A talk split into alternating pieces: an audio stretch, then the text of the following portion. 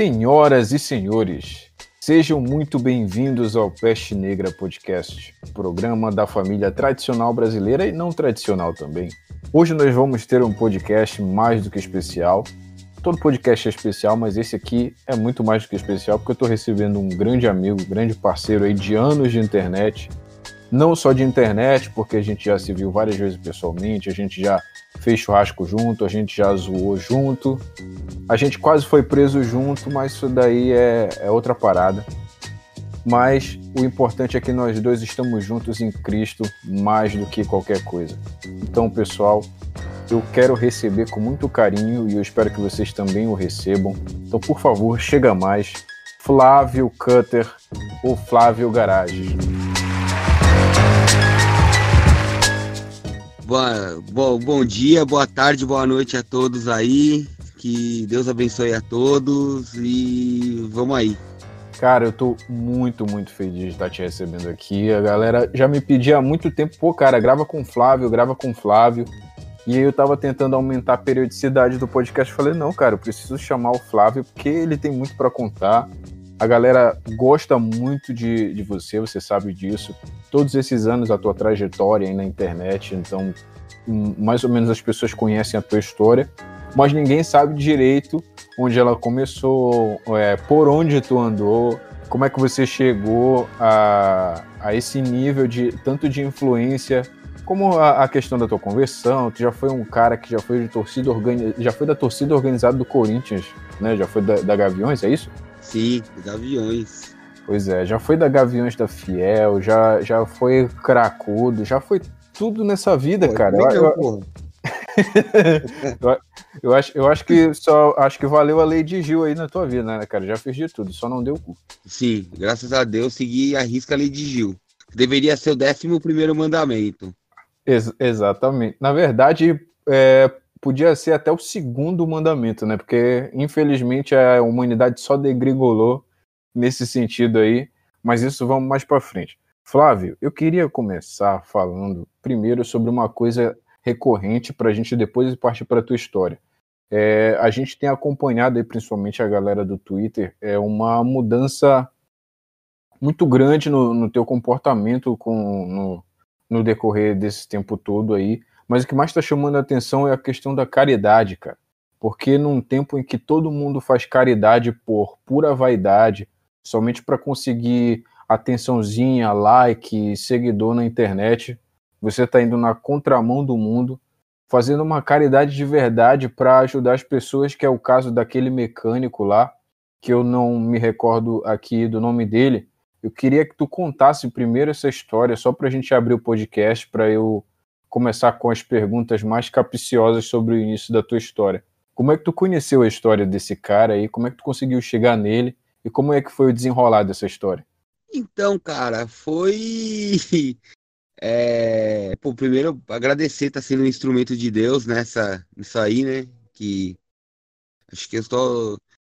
Minha contribuição é mínima, assim. É do que, do que Deus me deu, o que eu, sei lá, é, não é nada o que eu faço. Cara, não é a primeira vez, velho. Teve uma vez, lembra do Drauzio Varela?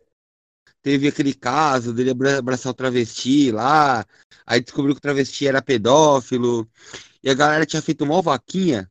Lembro, lembro bem, lembro bem. Nem zoando. Eu fui no, entrei no site vaquinha.com e peguei uma vaquinha bem falida. Tipo, uma mulher que ia 3 mil reais, acho que pra vir pra São Paulo pra fazer um tratamento médico, ela tinha câncer que o filho dela tinha câncer e, tipo, tinha cento e poucos reais de doação. Eu falei, porra, mano, estão doando 10 mil pra um, pra um criminoso, um cara que tá preso por pedofilia, por matar a criança e, meu, uma criança com câncer não recebendo nada. Aí eu fui postei o comparativo, né, as prioridades do brasileiro.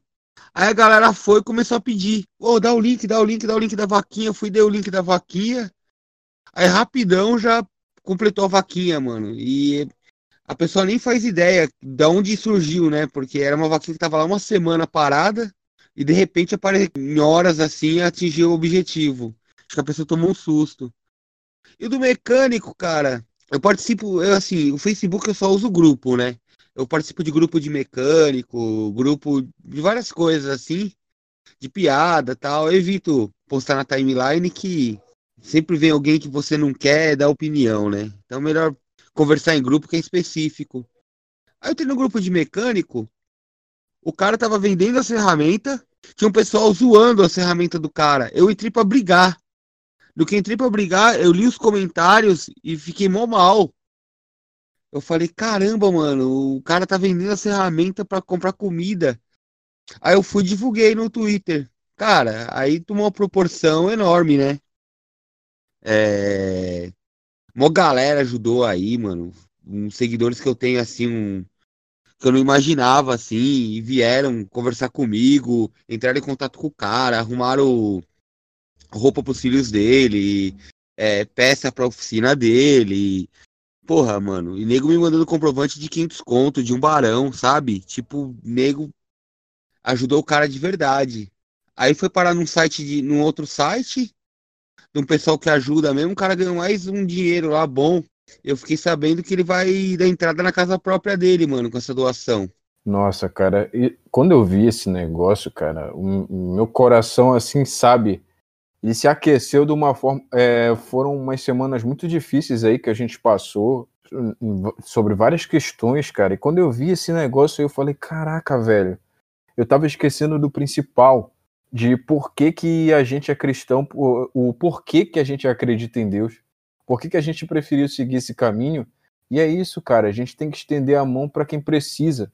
Tu vê um cara, tu vê um trabalhador que tem a mesma profissão que tu, precisando de ajuda e tu não pensou duas vezes antes de estender a mão pro cara, sem esperar nada em troca, sem esperar que nenhum, nenhuma fama, nenhuma repercussão viesse para você você queria que a pessoa fosse ajudada, você queria chamar a galera, poxa, quem puder ajudar, vamos ajudar o cara aí, porque ele precisa, mano. Ele nem sabe que fui eu, assim. Eu fiz, eu fiz por onde ele não ficar sabendo que fui eu, porque se o cara sabe que eu fiz isso, ele vai ficar grato a mim, né, mano? Não a Deus. É, isso é muito, isso é muito importante, cara. Sabe, ab abrir mão de toda recompensa por ser caridoso, porque na verdade ser caridoso é uma obrigação de todo cristão. É obrigação, essa é a palavra. Muitos cristãos acham que a caridade é consequência do cristianismo, não, ela é obrigação do cristão. É obrigação. O, o, o cristão tem que, em primeiro lugar, ser caridoso, porque ser caridoso você exercita o amor. E é como a a própria Bíblia diz: se nós dissemos que amamos a Deus e não amamos o nosso irmão, não ajudamos o nosso irmão, nós estamos sendo mentirosos. É, e, meu, e é bíblico, né, mano? Você não. O que a mão direita faz, a esquerda não precisa saber, né? É, exatamente, cara. Agora, depois de, dessa história aí, a gente vai partir para tua trajetória de vida. Eu queria saber, cara, nesses teus 428 anos de vida, é, eu queria saber da onde você. Tu é mesmo da zona leste de São Paulo? Essa tua trajetória aí, eu lembro que eu lembro que eu lembro um pouco da tua história, assim, pelo que a gente já havia conversado. Foi um cara criado aí no, no gueto mesmo, aprendeu tua profissão com teu pai, chegou a ser né, macumbeiro, macumbeiro. bandista. macumbeiro e nem é preto, cara. Ah, mas é religião de branco, porra. duas coisas que eu, ó, duas coisas que eu pratiquei que eu não que, que não tinha preto, é capoeira e umbanda. cara, realmente, mano, umbanda não tem gente preta, cara. Engraçado que eu vejo, eu vi umas fotos uma vez de um, de um terreiro num, num, num sítio assim, todo bonitinho, sabe? Chão de taco, vasinho bonitinho, vasinho persa, pai de santo branco. As pessoas que frequentavam lá branca é engraçado, a, a religião é afro-brasileira e só dá branco. Cara, uma coisa engraçada, quando eu fui a primeira vez no terreiro de Umbanda, eu entrei lá, aí fui, lá o Rubens e fui lá e tal, fui saudar lá o negão que tava lá, né? Aí o negão estranhou, Aí eu falei, seu pai de santo? Ele falou, não, eu tô aqui também, mano. O pai de santo é outro ali, o loiro de olho azul. Foi o primeiro grande impacto. É, eu fui no negão, né? Você vê, mano, você entra no terreiro de Umbanda, você vê o negão, você vai achar que o cara é pai de santo, né? Obviamente, obviamente. A religião é afro-brasileira, nada mais justo que o, o, o, o padre, o pastor ali do negócio seja afro. É, é o mínimo, porra. Mas eu costumo falar, mano, religião afro-brasileira é a Assembleia de Deus, mano. É verdade, cara. A Assembleia, Assembleia de Deus tem mais preto do que qualquer terreiro no Rio de Janeiro, cara. Cara, acho que. Eu não. Eu, não, eu assim, no meu convívio, eu não conheço, assim, negão que, que seja macumbeiro. É tudo, tudo evangélico, cristão. É... Ninguém, assim, segue a. Até dia eu brinquei com um amigo meu, né? Ele viu de branco indo pro terreiro. Aí ele falou.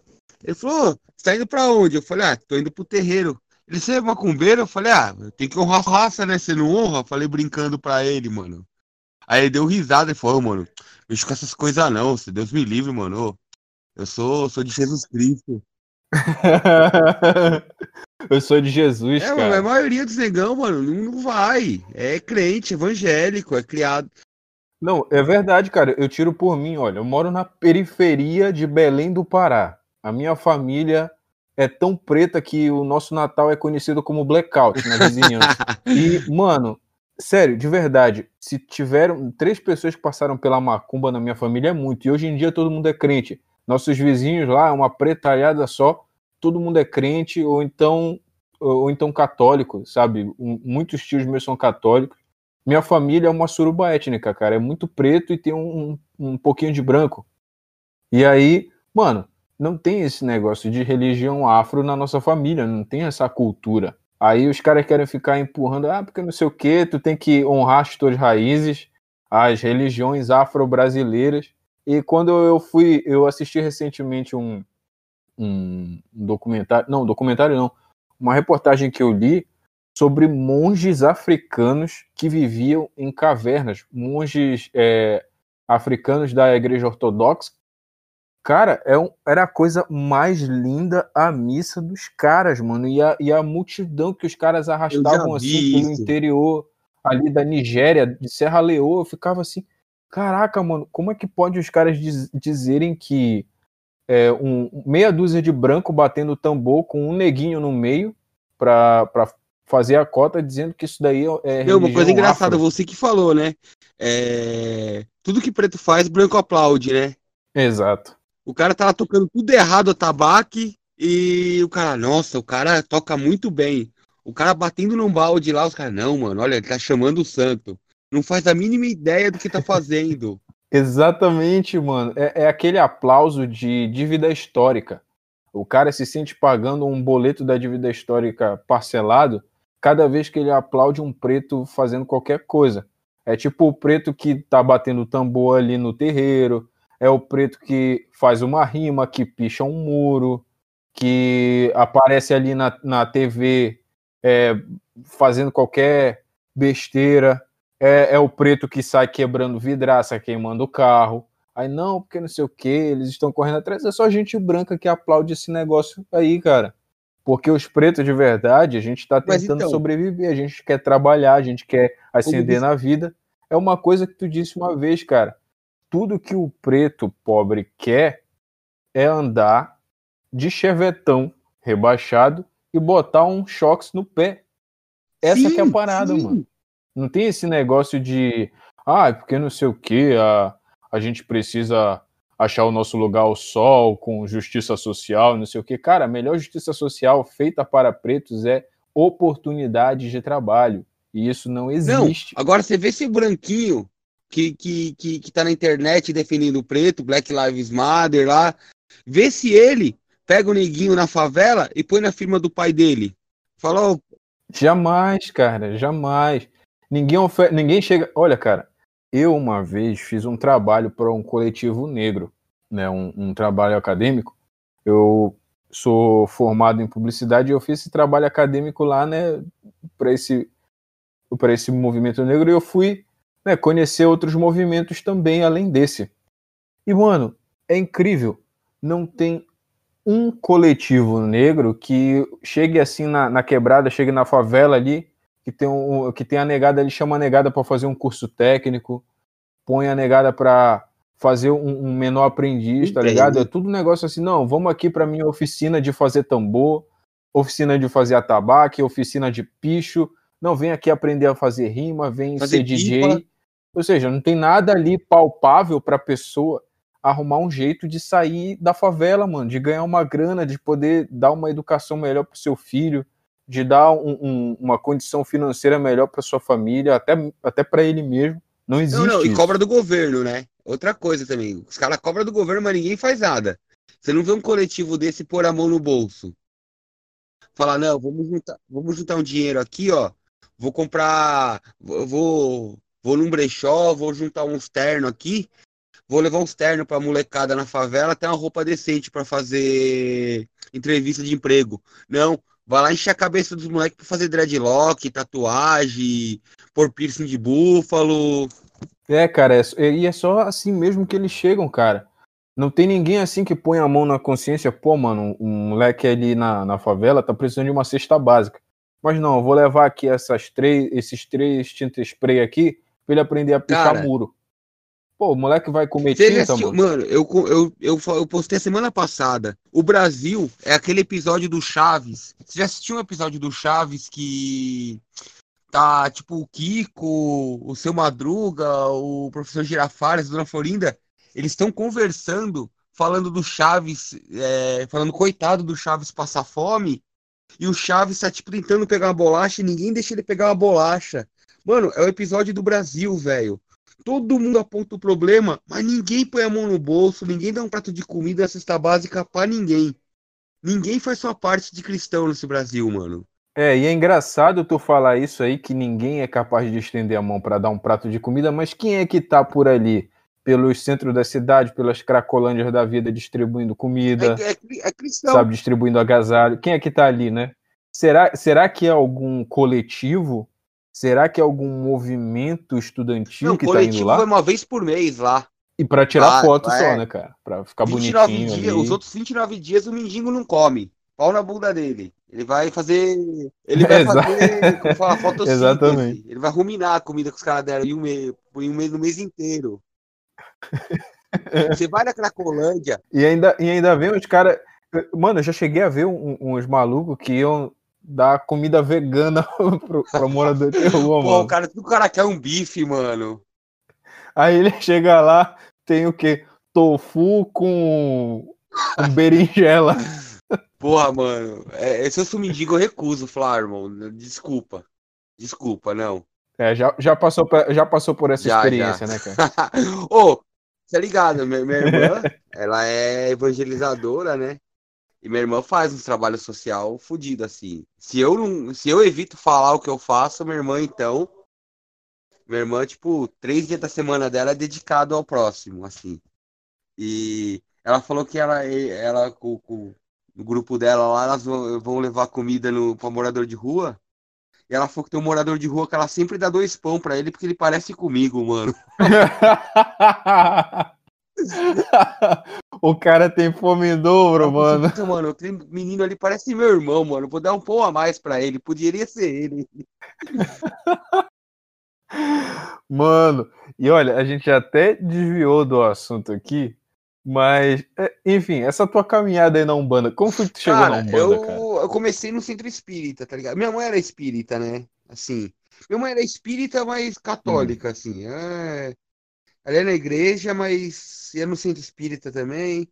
Quando minha mãe morreu, eu comecei no centro espírita. Aí eu comecei a ler uns livros, li uns livros de Umbanda, achei interessante. Porque assim, o problema. Eu não vou, não vou falar mal da Umbanda aqui. Teve coisa boa para mim, assim. Não, não vou falar que não fiz amigos tal. Só que hum. o problema é aquele, sabe, a religião se adaptar a você, é... o imediatismo. Você vai acender uma vela para tal coisa, você não, não, você não vai ter que mudar tudo. Não, acende uma vela para tal, pra, tal santo aí que vai melhorar a tua vida. E, pô, a gente vê que não é assim, né, meu? Hum. a nossa mudança de vida leva o resto da vida, né? Não é numa vela ali. Exatamente. Pô, mas. É, e até porque a, a, nossa recompensa aqui na Terra é perder pra gente ganhar Com depois certeza, daqui. É a vida eterna. Porra, é. Eu cheguei na Umbanda, cara, e comecei a ler uns livros e tal, achei interessante, mano. Eu achei que era a solução dos meus problemas, né? Fala, pô, mano, Você lê os livros de Umbanda, é muito bom, assim. Você fala, nossa, é umas histórias fantásticas, Hum. sabe? Aí você começa. Eu comecei aí, frequentei por dois anos, trabalhei, fiz curso, me batizei, tal. Caraca, mano, como é que é um batismo na Umbanda? É, os caras os cara te dão. O, o pai de santo chega lá e te dá um Não, banho de, é o seguinte. de pena de, Aqui pena de sedenta pro galinha. santo, né? O certo é. Alguns cultos mais antigos. Ah, detalhe, velho. Tá ligado que a Umbanda é brasileira criada por branco, né? Sério, depois você pesquisa, Como quem assim, tá cara? aí pesquisa.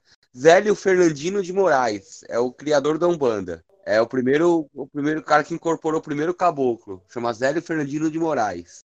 Eita, O batismo foi o seguinte, mano. É, é, alguns cultos, você fica deitado lá, né? Você dorme no terreiro. Teve um amigo meu de infância que ele ficou 21 dias trancado num quartinho, velho. Você imagina isso? Só comendo a comida do santo. Ah, Só é comendo as carnes de bode lá, mano. Bebendo os marafos lá. Ele ficou raspou careca. Assim, cara, aí no terreiro que eu ia era mais light, né? Então o pai de santo falou, ó, você faz o preceito em casa, você fica sem comer carne, sem fazer sexo, dorme no chão por sete dias. Aí depois de sete dias teve o batismo, né? Que eles fazem tipo um cortezinho na cabeça com uma Hum. pedra e colocam umas ervas é, do seu santo, né? Que na época eu fiz pra algum. Caraca, mano, tu, fez, tu foi oferecido pro zagueiro do Fluminense. Que decadência, velho. Então, cara, ó, eu vou falar a real, mano. Eu não me arrependo, porque eu acho que é um caminho que eu tive que seguir pra encontrar Jesus, velho. Eu acho que se eu não tivesse ido pro lado tão contrário, eu não ia hoje chegar pra aceitar Jesus, assim, sabe? Acho que eu precisei dar um, conhecer os, outras coisas pra hoje. É, cara, na verdade, na verdade, Deus escreve o nosso caminho desde o princípio para que a gente venha testemunhar para a glória dele no final. Porque, poxa, imagina só, toda essa tua trajetória que tu teve por aí, todas as loucuras que tu fez, hoje em dia você é um, você é um cristão, você é um seguidor de Cristo com um testemunho para dar para aquelas pessoas que pudessem, talvez, enveredar Sim. pelo caminho mais errado da vida. E eu não estou falando especificamente da Umbanda, estou falando de qualquer outro caminho longe do caminho da verdade, que é Cristo, né, ajudando outras pessoas. Olha, um dia eu já estive na mesma situação que tu, brother, eu sei muito bem por onde isso vai. Isso daí não vai acabar bem. Então, a melhor coisa para você fazer é aprender com os erros que eu cometi. Então, sai dessa e vamos servir a Cristo. Então, aí passou Umbanda, eu casei, aí eu parei de ir no terreiro de Umbanda, né? Quando eu casei, porque é muita cobrança também. É impressionante, o carteiro, o cara vai medir a, a energia lá no terreiro, o pai de santo olha para ele e fala que ele tem uma energia boa, que ele tem que desenvolver a mediunidade. Todo mundo é médium.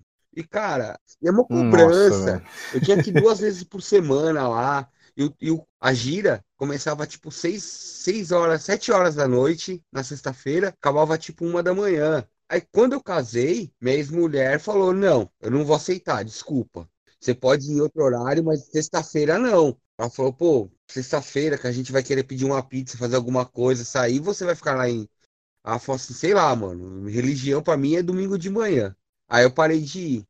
Eu voltei algumas vezes depois que eu que eu me separei, mas aí quando eu me separei o problema foi outro, velho. Aí eu me afastei de Deus mesmo. Aí nem no bando eu ia. eita, qual foi? Ah, é aquelas Ah, mano, é aquela vida de solteiro, Sodoma e Gomorra pura, né, mano? Tipo, putaria. Você é de quinta, sexta, sábado.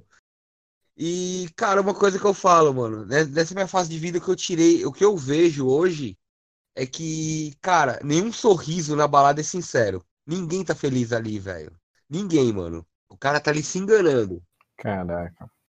Todo mundo que tá ali, na verdade, mano, o cara que tá pegando, o cara bêbado, louco, que tá pegando a mina feia às 5 da manhã, cara, o inconsciente dele queria tá em casa, tipo, acordando com o filho dele pulando na cama, velho.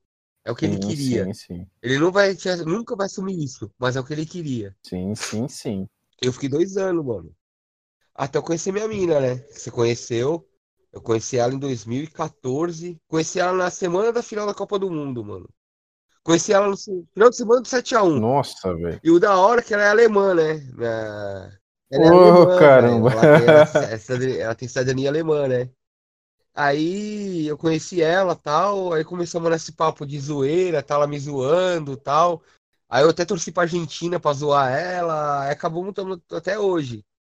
E eu falo, mano, ela é tipo minha base, assim.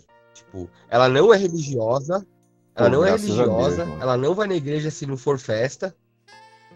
Tudo quanto é festa de santo que tem na igreja, ela tá lá, mano. Festa Porto Nossa Senhora de Fátima. Adoro a festa de Nossa Senhora de Fátima, né, mano? Tem bacalhoada. Mas assim, ir pra missa ela não vai. Foi ela que me levou pra missa, velho. Hum. Ela que me levou pra igreja. Sem ela ir pra igreja. É, em breve é tu que vai levar ela aí. Sim, é questão de tempo. É, Tava cara. conversando com o padre, o padre falou, cada. O padre falou, você teve esse percurso tão grande na sua vida e agora você vai querer, tipo, pegar ela e trazer aqui de uma vez? Pô, espera que vai chegar o momento dela. É, cara, é a mesma história do Diego, cara. O Diego, né, o nosso amigo macho alfa, aí um abraço macho alfa, ele era ateu. Ele era ateu altamente declarado, aquele ateu blogueiro, tá ligado? Aquele ateu que, sabe, não acreditava na existência de nada até que chegou uma mulher na vida dele que rezou muito por ele e hoje em dia ele é um dos caras assim mais cristãos que eu conheço, cara. Eu- o, Diego é um, o Diego é um cara exemplar nesse, nesse, nesse quesito, porque a partir do momento que ele se converteu, ele disse: Cara, eu vou viver para Cristo e é isso, e acabou. Nada mais nessa vida importa a não ser. Cara, Viver é- pra se a galera- Cristo. Se a galera soubesse como é bom. É... Ah, eu tive minha fase evangélica também na vida, né? Putz. Caraca, bicho, tu literalmente passou por tudo, né? Tu foi quase um ex-bruxo tio quase, Chico. quase Acho isso. que qualquer dia desse. Qualquer dia desse eu vou ouvir um áudio aí do Cara. Flávio falando. Eu já, eu já participei da Umbanda aqui em banda, candomblé, magia negra, os feitiçaria, bruxaria, cartomancia, jogava abuso de baralho, lia a mão, via bola de cristal, fui danceiro doê, Hare Krishna, budista, bramelinho, universo de desencanto, fui mormon, fui maçom da seita judaica, da seita do Islã, da seita do reverendo mundo, a igreja do diabo do Vale do Amanhecer, eu já sou de Jesus Cristo. Aleluia! Cara, eu já fui. Não, mas eu ia no Bola de Neve, né, mano? Que é o crente light, né? Ah, ah, mano, então, então tu nunca foi Não. crente, velho. Tu frequentou uma baladinha Cara, gospel. Bola de Neve é impressionante. Eu comecei. Não, foi bom na minha vida também, tá ligado? Eu comecei a frequentar. Não, o bagulho é o seguinte, mano. Não, não dá. Não. O, eu vou te falar que, o que me incomodou no Bola de Neve, assim. Quando eu era mais novo, eu colava lá, que Ah. eu, tipo, minha mãe ficava feliz que eu tava indo pra igreja. Era legal, aquelas menininhas bonitinhas, tal, marquinha de biquíni. Só que, cara, quando eu comecei a ficar velho, eu fui lá depois de um tempo, eu já tava com a, com a, com a minha mina já, eu fui outro dia no Bola de Neve. Eu olhei e falei, mano, vai tomar no cu, mano. Eu vi um moleque de boné, quase que eu tirei o boné dele. Eu falei, vai se fuder, mano, você tá na casa de Deus, mano. De boné, as minhas de mini saia, de top. Essa porra desse umbigo pra frente, pra fora, sua vagabunda, mano. Você não tá na praia, mano. Porra. Eu sou assim, né? Agora, aí. co- na- Assim, cara, a gente brinca, a gente se zoa pra caralho, mas eu me encontrei na católica, cara, porque minha família inteira é, né? Aí sabe quando eu voltei pra onde eu Uhum. comecei, né? Eu sou batizado, crismado, tudo bonitinho na católica. Uhum. É, não adiantou nada batizar Não na adianta, Umbanda não. que você foi apresentado pra Deus e é isso aí, mano. Ah, desde criança, minha família inteira. E, cara, é uma satisfação sua família, você se ver bem com a sua família, sabe? Tipo, suas tia, seus tios, vô, vó, quem tem, né? Assim, pô, ver você na igreja é uma satisfação. Tipo, você seguir a tradição da sua família, né? Independente da, da, da crença, vai, até evangélico, você seguir. Pô, mano, você acha que um vô não fica feliz em ver o neto na igreja? Pô, demais, cara. Realização É engraçado, demais. eu fico no. Eu, eu sento no. Eu chego cedo na missa pra sentar no mesmo banco que meu avô sentava, mano. Toda, todo domingo meu avô sentava no, na- no segundo banco. Ele ficou não gostava muito do primeiro, que era muito perto do padre. Ele sentava no segundo. Assim, no- bem no cantinho que ele falava que era pra comungar mais rápido.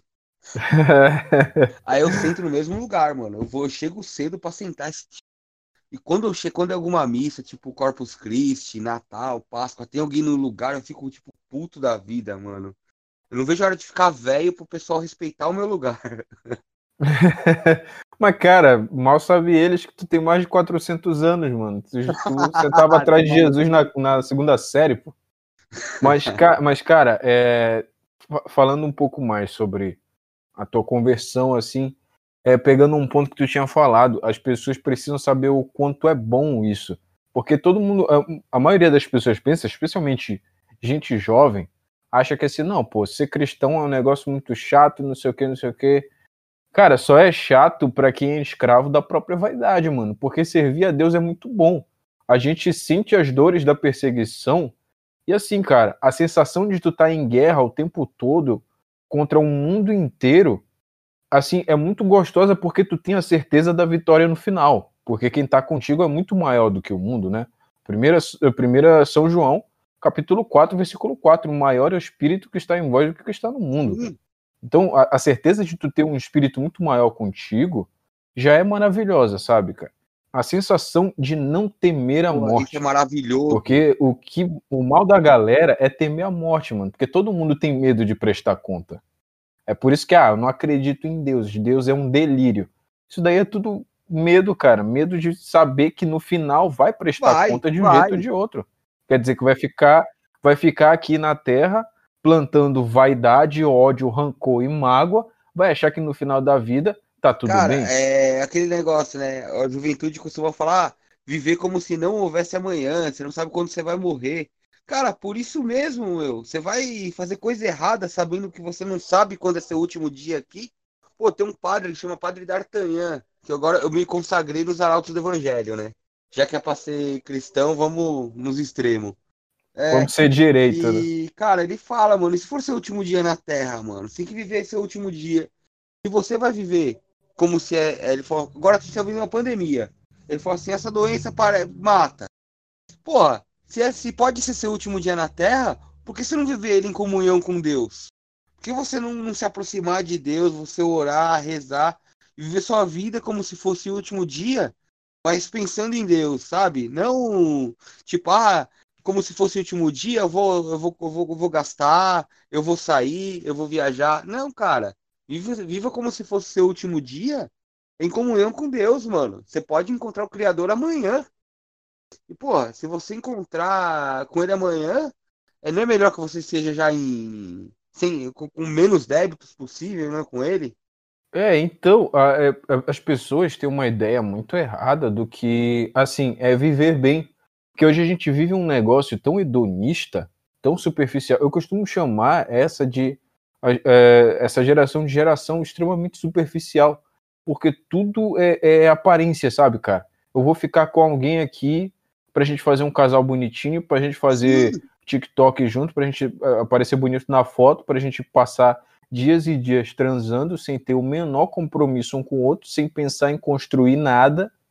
E, a, a, e assim a gente vai vivendo até o dia que não der mais, e aí depois eu parto para outra e para outra e para outra. Não pensa assim. É tudo pela imagem, é tudo pela imagem, é tudo. A pessoa viaja, a pessoa não curte. Porra, eu tava conversando com a minha mina esses dias. Eu tenho tanta viagem que eu fiz assim com os meus pais e tal. A gente não tem foto mas a gente tem lembranças, tem memórias, tem risadas. Pô, eu lembro uma vez que eu, a gente foi viajar, a gente viajava bastante, pra, minha família não é de São Paulo, né? minha família é do Paraná. E a gente ia bastante para Paraná quando era criança. E, cara, se você for pegar, a gente não tem, sei lá, umas 20 fotos lá do Paraná. Não tem. Só que história para contar, a gente pode ficar sentado uma tarde contando as histórias. Nossa, mano. Isso é, isso é gostoso demais, bicho. Isso é louco. Então, não, não, tem preço. Eu acho isso. que foda, a banalização da, da tecnologia, mano, fudeu o mundo hoje, tá ligado? Tipo, foto é uma, da, uma delas. Você vê a pessoa.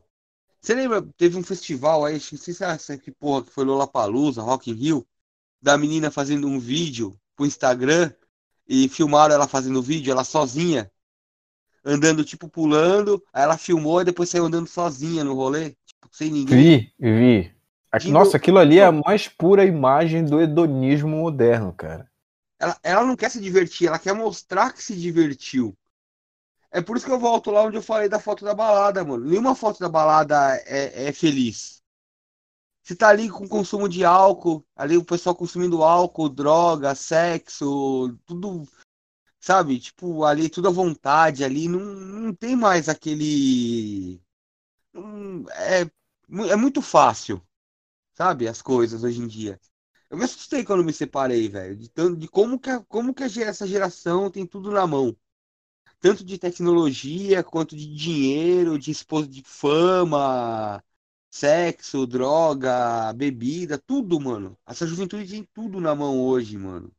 Cara, é tudo é muito fácil a gente fazer a coisa errada. Na verdade, sempre foi assim e hoje tá mais fácil ainda, porque se tu quiser viver de, de luxúria, de, de superficialidade, mano, na tela do teu celular tem toda a variedade de pornô e aplicativo de pegação possível. Pô, eu. Mano, tu abre o Tinder, o Tinder é um cardápio de é gente, bizarro. cara. Como é que a gente conseguiu chegar a esse ponto, cara? Não, esse aqui eu curto, esse aqui eu não curto. Cara, Mano, foi um rápido cardápio de gente. Eu cara. casei em 2010, eu acho. 2010, 2011. 2010 eu casei. Foi no final de 2010. Cara, eu lembro que eu me separei em 2012. Eu, fiquei, eu comecei a namorar com a minha ex, acho que 2007, 2008. Eu fiquei um tempão com ela. E eu lembro que antigamente, antes, quando eu conheci ela, porra, pra você ficar com a menina era difícil. Mesmo que eu já tinha internet. Mas você conhecia a menina na internet, você não marcava de sair com a mina e já comia a mina. Não. Você conversava com a mina um tempo, aí pegava um telefone, ligava, marcava de sair no lugar público. Você encontrava a menina no shopping, se você conhecia na internet. É, mas antes disso eu tinha que dar aquela passadinha, né, no Jus Brasil pra saber se ela não era fichada também. É, bom, tu, não, tu nunca fez isso, cara? Porque eu já fiz. Cara, teve uma vez que eu fui sair com uma mina que antes eu joguei o nome dela Ah, no Jus é. Brasil e descobri, cara, eu descobri a coisa mais bizarra do mundo. A mina tava respondendo um processo por ocultação de cadáver. Ah, ah, ah. Você é louco, mano. Quando eu vi aquilo ali, eu falei, não, deixa pra lá, você é louco. Nunca mais, É. mano. Nunca Eu só vou mais. falar rapidão aqui, né? Você tá ligado, vocês dão risada quando eu namorei a mina na- que tava em liberdade condicional, né? Ah, mano, essa história é maravilhosa. Mas, por favor, conte ela desde o começo. As pessoas precisam saber dessa Não, história. vou já chegar nela. E tipo, eu lembro quando eu conheci minha ex-mulher. Cara, eu odiava MPB, tá ligado? Nu- Nunca gostei. Eu comprei uns CDs de MPB no Carrefour, que eu ia ia vir aqui em casa a primeira vez. Eu comprei uns CDs que ela gostava, tal. Sabe? Tinha aquele bagulho da conquista. Mas com toda menina era assim. Você tinha que fazer um. Levar pra sair, aí você encontrava no shopping, pagava um lanche e tal. Aí quando eu me separei, cara, aconteceu uma coisa comigo que foi muito bizarra, mano. É, vi uma menina aqui em casa, uma das primeiras meninas que eu trouxe aqui em casa quando eu fiquei solteiro. Mano, eu fui, eu falei pra menina, você quer tomar alguma coisa? A menina falou assim, mano, você não precisa me embebedar, não. Eu vim aqui pra dar. Cara, aquilo ali, sabe, tipo, me deu uma bad. Eu falei, caralho, mano. Que merda, velho. Tipo, que antigamente, porra, você ficava com uma menina. Você, é, nem que fosse a maior, mais vagabunda da época, você sabia que tinha uns 10% de chance de você namorar com ela. Hoje em dia não, mano. Hoje em dia você fica sai com as minas já evitando tudo, porque você sabe que é tipo cilada. Você não vai namorar com ela nunca. Sim, sim, sim, um cara, mínimo- sim. Você não tem o mínimo de envolvimento emocional com a mina. É zero. Pô, mesmo antigamente a mina podia ser vagabunda, sabe? Aquelas minas que você pegou na balada e tal. Só que você ia sair com ela, sair umas duas, três vezes, você ficava pensando assim. A mina tinha uns valores. Hoje em dia não, mano, é zero. Você sai com a mina a primeira vez, você já sabe que é tipo só ali mesmo. Você fala, mano, vou me prevenir aqui porque eu nunca mais quero ver essa filha da puta. É, cara, e tanto é que isso daí é até cultura em baile funk, mano. As minas já vão pro baile funk sem calcinha pra dar lá ao vivo na roda da galera e Sim. depois, né, mano? Aí a explosão de DST aí no meio da, da galera e todo mundo Aí pensa que é brincadeira. aborto. É, esse monte de merda aí, porque, né, o, o- hedonismo cresceu tanto que agora, como eu falei no meu último podcast aqui, com que o Murilo falou, que as pessoas já veem gravidez como doença, cara, e a criança como uma Sim. bactéria, como um parasita. Sim, cara, é... tem a polêmica, né? O pessoal fala do de Ah, mas em caso de estupro, o pessoal fala do aborto em, é, em caso de estupro, porque na cabeça de uma pessoa que não é cristã, ela não vê outra hipótese, ela não vê a hipótese do perdão da pessoa querer criar o filho, da mulher perdoar, falar assim, o estuprador tá preso, morreu, sei lá, tudo bem, eu vou criar a criança que ela não tem culpa. Na cabeça de alguém que não tem, não, é, não tá em Cristo, não existe isso na cabeça dele.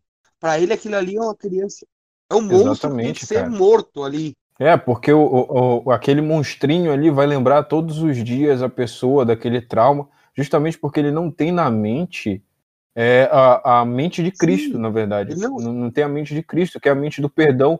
Cristo perdoou a humanidade que matou ele, Sim, cara. Não, o cara não, ele não conhece o perdão. Quer dizer, ele conhece o perdão por interesse, por network, né? Ah, isso com certeza, não é o perdão, é a passada Sim, de pano, etc, cara, etc. Teve um caso, teve um caso recente agora do PC Siqueira, pedófilo do caralho. Você, você, mano, você quer ver ele ser massacrado pela mídia?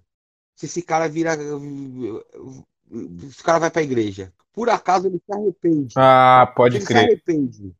Aí vão jogar que não sei o que, hipocrisia é. e tal, aí agora. Hipócrita. Ah, mas ele, ele já era pedófilo, eu já sabia, por isso que ele virou religioso, porque é assim, todo religioso é, é bandido, é pedófilo, não sei ah, mais o aquele quê. Guilherme de Pádua lá.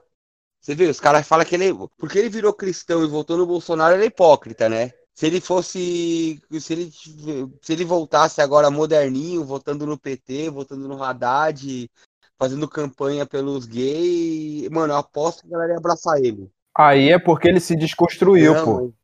Aí ele se desconstruiu. É, quer dizer, mano, o cara ficou.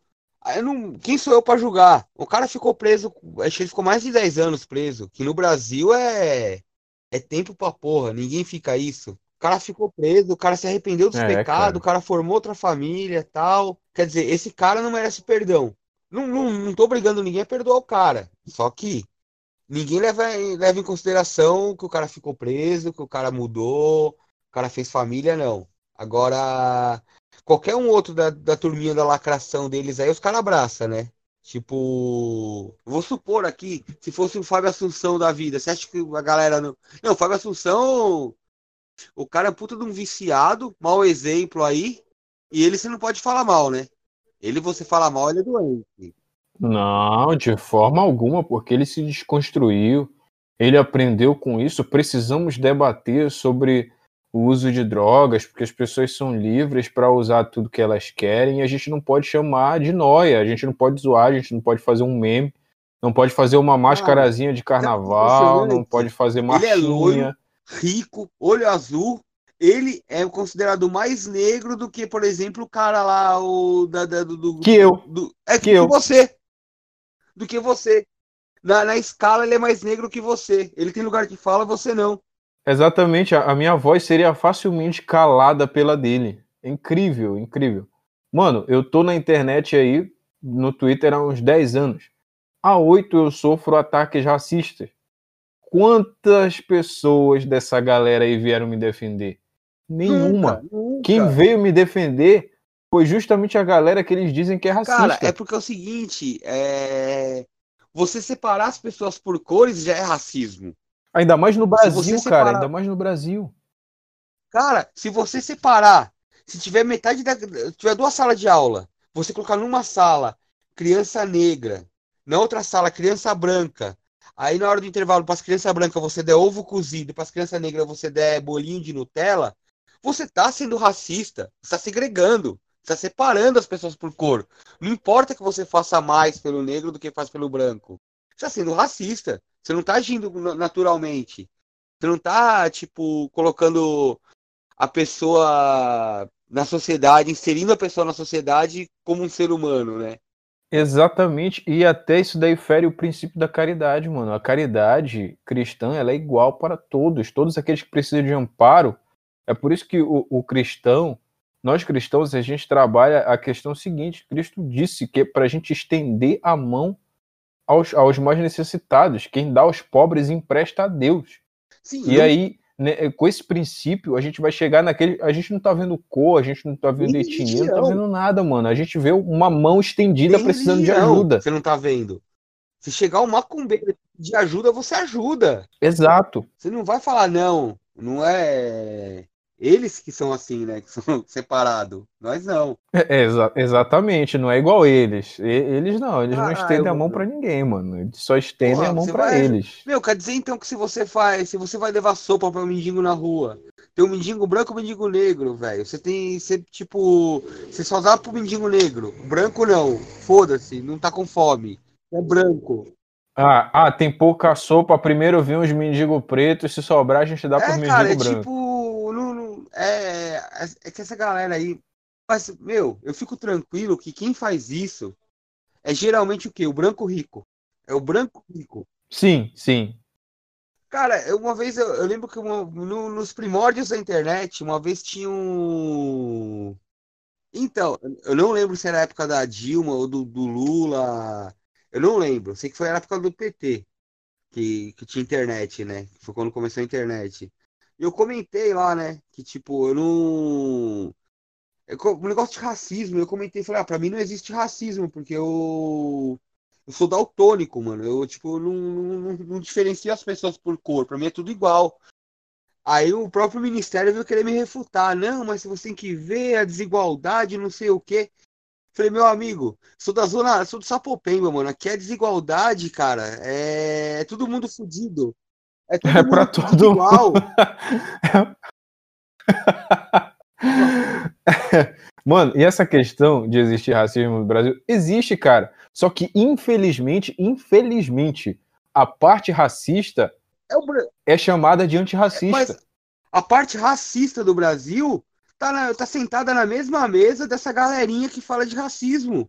Exato. A, a, dondo, a dondoca que não gosta de preto, que vê o carnaval na TV e diz: Nossa, o, o, o pobre tá tendo filho demais. É a, a mesma pessoa que chega na periferia com aquela ideia de dizer: Preto, permaneça na sua senzala mental e fique aí para sempre, porque eu preciso de vocês para mostrar para todo mundo que eu sou é. iluminado eu não vou dar uma condição melhor de trabalho para vocês. Então, se revoltem contra os patrões de vocês aí, quebrem tudo e é, e é nós, tá ligado? E quando for o dia da eleição, votem no candidato que eu quero. Eu vou dar é bolo seguinte, e cafezinho para é vocês. o famoso, mano, o que eu odeio, velho, que eu tenho vontade de dar um soco na boca, é o, ah, a gente trata a empregada como se fosse da família. Nossa, meu Deus do céu, cara.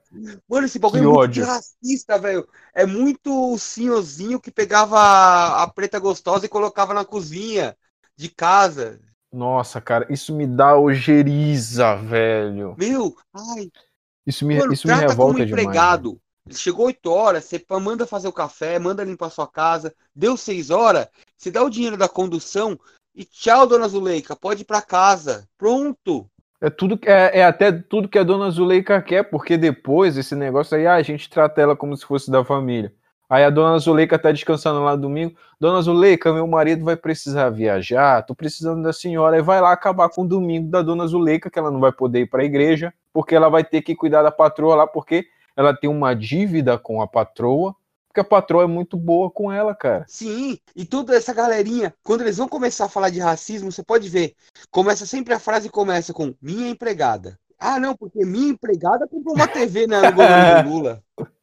Não, porque minha empregada não, mano, esse papo aí era muito caricato lá naquela época, 2014, 2016, cara. Tu lembra muito bem disso, porque a gente pegava muito print dessa galera, tá ligado? Ah, porque graças ao, ao governo do PT, a minha empregada foi para a Europa, a minha empregada viajou de avião pela primeira vez, é, o filho da minha empregada entrou na universidade e era só uma damezinha sim, branca falando sim, isso, cara. mesmo.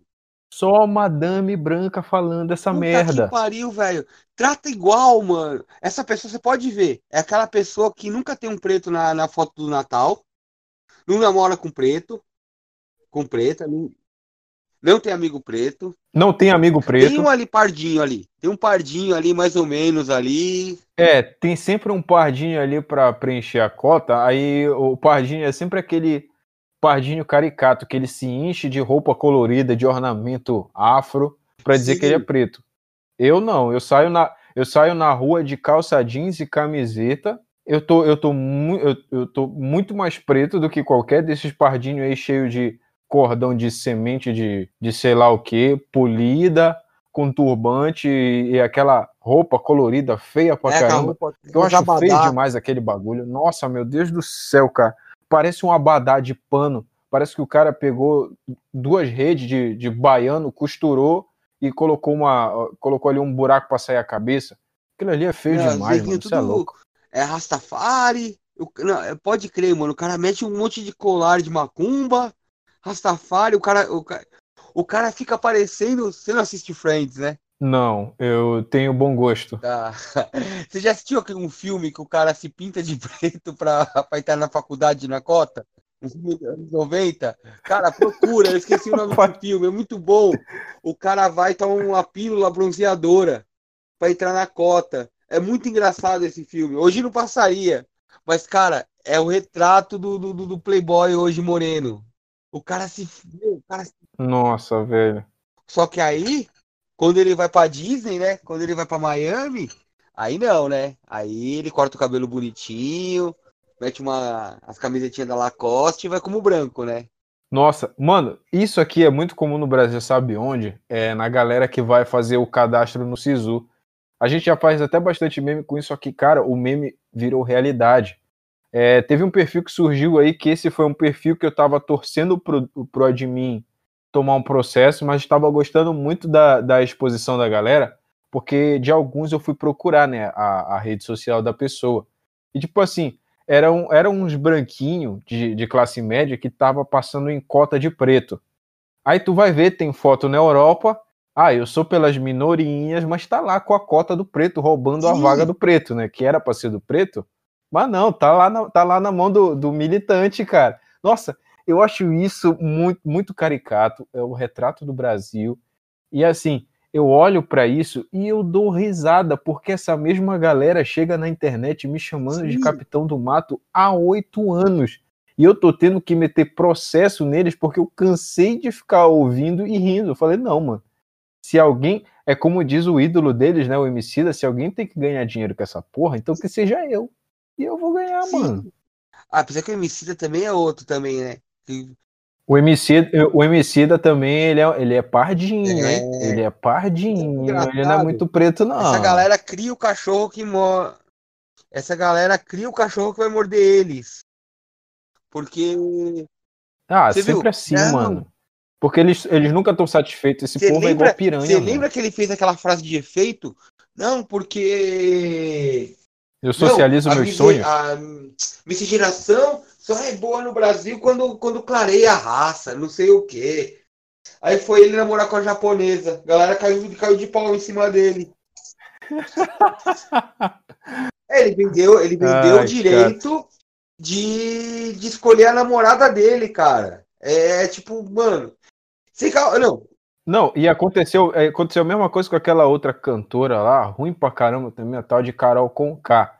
Ela falando esse negócio, sabe porque não sei o que, pretos palmiteiros, pretos palmiteiros. Aí quando vê, foi lá ficar com brancão. Não, é impressionante também, né? Essas minas aí mais. As Camila, as Camila Pitanga da vida também, né? Não, eu tenho orgulho da minha raça, não sei o quê. Mas na hora de namorar, que é lá o alemão surfista, né? É, e é engraçado, né, bicho? Porque agora, na verdade, essa, essa onda, esse negócio de miscigenação e genocídio, isso daí é ideia de branco, cara. É? Isso é ideia de branco. Porque o branco não quer mais se. Não, a, a Sinhazinha e o, e, o, e o, o senhor lá da, da Casa Grande, ele não quer que os filhinhos dele branco, criado a, a leite com pera, assistindo aula no objetivo e fazendo USP é, passando na USP com um cursinho de 4 mil reais que ele paga, Sim. ele não quer que ele chegue ali, conheça uma pretinha e vai empretar a família dele, não. Ele vai militar para quê? Não. Gente, miscigenação é genocídio, viu? É. Não se misturem. Vocês têm que fortalecer a cor de vocês, ra as raízes afro de vocês. Cara, então, por favor, fiquem só com pretos e deixem os brancos ficarem com brancos.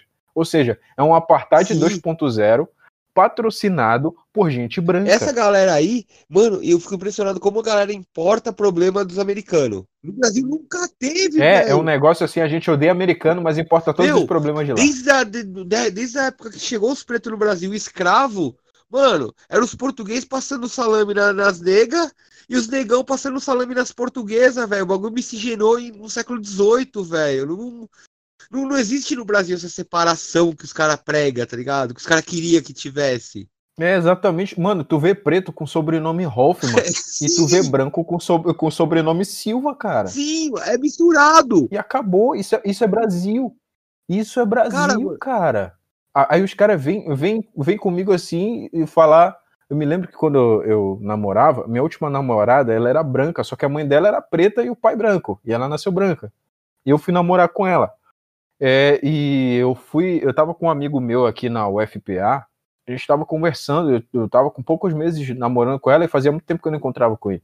Aí a gente batendo papo lá, lá e tal, ele tava perto de duas amigas dele, que eram do movimento negro lá. Aí ele falou, pô, mano, tu tá namorando? Eu falei, tô, mano, e tal. Ele, é, mentira, e lá e tal. Me mostra uma foto dela. Eu fui lá, mostrei foto para ele, né? Elas estavam perto. Aí eu vi que elas fizeram uma boquinha torta, né, depois. Aí eu olhei para elas e perguntei, algum problema? Aí ela, não, nada não. Ela é branca, né? Aí eu falei, e o que que tem? Ah, nada não, nada não. Aí, sabe, ficaram, ficaram de, de deboche, né? Nossa, eu não suporto gente que fica de deboche, mano. Aí eu falei, olha, cara, ela é sim minha namorada, a gente se gosta, é isso aí, acabou, mano. Ah, é tal, não sei o que, mas tu, tu devia, sei lá, mano, tentar procurar uma, uma neguinha, né, pra, né, pra parar de ficar embranquecendo a raça. eu falei, meu irmão, primeiro que amor não tem, amor não tem cor, irmão. Eu conheci ela, ela me conheceu, a gente se gostou e acabou, e, e foi isso. O brasileiro. Tanto é que é até uma, é, é até uma trajetória de, de vida minha, cara. Na minha vida inteira, eu me relacionei com poucas mulheres pretas, porque as pretas literalmente não me queriam, mano. Não. E foi isso aí a minha vida inteira. Eu vou dizer assim, não, precisamos falar da solidão do homem negro? Não, porra. Não, mano. O samba tá aí pra Ué. isso, caralho.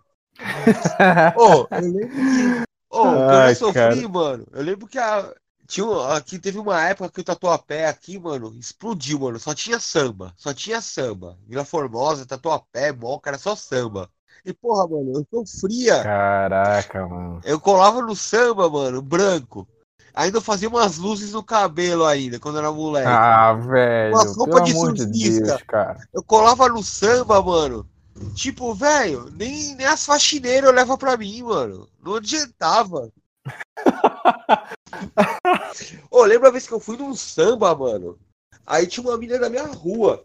A mina já era meio que um rolinho, vai, já tinha ficado com a mina uma vez. Aí eu fui dar ideia na mina, a mina falou, não, hum. pô, mas no rolê é foda, né?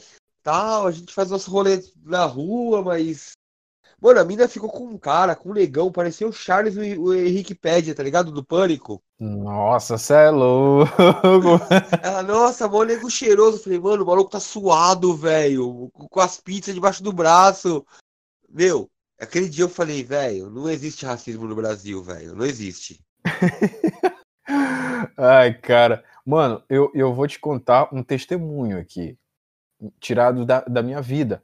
Eu sempre fui um neguinho muito zoado, cara. Eu sempre fui um neguinho muito feio, eu demorei assim para desenfeiar. Eu não digo que hoje eu sou bonito, eu costumo dizer que eu sou um ex-feio, porque eu era feio pra caramba, mano.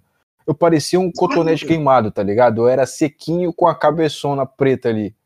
Tá ligado? Eu era um cotonete queimado, mano. Eu parecia um, um pirulito de Coca-Cola. velho, que mulher, vai, que mulher vai se interessar por um cara assim, tá ligado? O famoso da canela cinzenta. É, cara. Tipo, que mina vai se interessar por um cara assim? Eu vou ficar culpando elas por eu ser desse jeito? Não, mano, eu não eu comia fora de hora, não queria saber de comer, só queria saber de jogar bola, então, mano, eu só gastava caloria e, e tá ligado? Eu não, não, não repunha a, a caloria que eu, que eu perdia. Foi assim, então demorei um pouco assim pra deixar de ser zoado, pra completar, ainda fiz um monte de merda no cabelo. Eu alisei oh. meu cabelo, a minha cabeça ficou parecendo um, um, um ninho de cupim horrível, aquela mistura de, de raiz cacheada com cabelo alisado nas pontas, tá horrível. Eu passei muitos anos com esse cabelo assim. Eu nem sei como eu consegui namorar tendo essa aparência, acho que foi por isso que eu tomei um chifre, que, que, era, que era pra eu aprender a lição. E assim, mano, a minha vida inteira foi esse negócio de as pretas não me darem moral, e assim, quem mais me dava moral era a menina branca, e eu nunca via essa, essa, diferença, porque assim, mano, pra mim, tudo era mulher, tá ligado? tudo era mulher. Então não tinha, não tinha esse problema. Uma experiência boa de samba, porque assim, eu não gosto de balada, não gosto de festa, mas eu contei até isso no, no, último, no último podcast que eu fiz com Leitadas. Eu fui num pagode com o Tonho aí em São Paulo, numa segunda-feira. Mano, eu entrei no pagode, mulher, só tinha mulher branca, só loira. Mano, e as poucas pretas que tinham lá eram umas deusas de ébano, assim, que, mano, eu podia ser o, o, o Terry Crews. Elas não iam me dar moral, mano. Porque eram umas pretas, assim, fora de série, mano. Aquele corpo ali foi esculpido, não foi com barro, mano. Foi com chocolate belga. As pretas as pretas maravilhosas ali. E as loiras, uma mais linda do que a outra. Só que assim, mano, eu tava sofrendo pela minha ex, que eu tinha terminado o namoro. E, mano, eu já tava bebendo ali, o Tônio me embebedou e o Pericles tocando. E, mano, meu coração doendo, eu não queria saber de mais nada. Chegou umas minas lá pra me dar ideia, umas coroas maravilhosas ali. Mano, eu cheguei a falar no ouvido de uma, desculpa, moço, eu tô pensando em outra. Tá ligado? Tipo, não encosta em mim, cara, eu tô pensando em outra. Mas, mano, é incrível. Mano, incrível, incrível. Só não. mulher branca ali e as brancas tudo colando nos negão, os negão podendo escolher mulher a dedo ali, cara. E as negras, então, pelo amor de Deus, mano. O, o, o, os, os barãozão ali de, de, de carro importado estavam doidos pra catar uma nega e as negas lá, sabe? Mano, paga isso, paga aquilo. Tinha uma nega lá que colocou a gente, que ela colou lá do lado, que, meu Deus do céu, passou uns três caras lá que mandaram uns cinco garçons mandando drink, mandando cerveja lá, e eu fiquei olhando aquilo, eu falei, caraca, bicho, como ser mulher é fácil, né? Eu não ganhei, eu não ganhei um, um, uma cervejinha aqui de mulher nenhuma. Aí, é, mano, é, o Brasil é isso, cara. O Brasil, é, o racismo vem da galera que se diz Sim. antirracista, porque eles que estão na internet me chamando de capitão do mato, é eles que querem que o preto continue no ostracismo econômico, ou que o preto continue na favela, tem orgulho de ser favela, porque aquele, aquele aglomerado de casa ali, um em cima do outro, eles acham aquilo ali bonito, eles vão até na favela fazer safari. Safari de gente branca é ver, é ver preto e pobre na favela. Pra lá, pra... Mano, o gringo vem pro Brasil. Eu não sei porquê. O turismo no Brasil é formado de cara que. Os caras vêm aqui pra ver pobreza comer travesti e cheirar cocaína, velho. E pegar menor de idade. Ai, Essa é a aventura não, do gringo Amazônia, do Brasil, que mano. Amazônia, mano. Os malucos querem ir pra Recife, comer menina de 14 anos. Isso que os, que os italianos, os alemão querem, ó. No Rio de Janeiro. Você lembra que teve um caso de uma turista lá?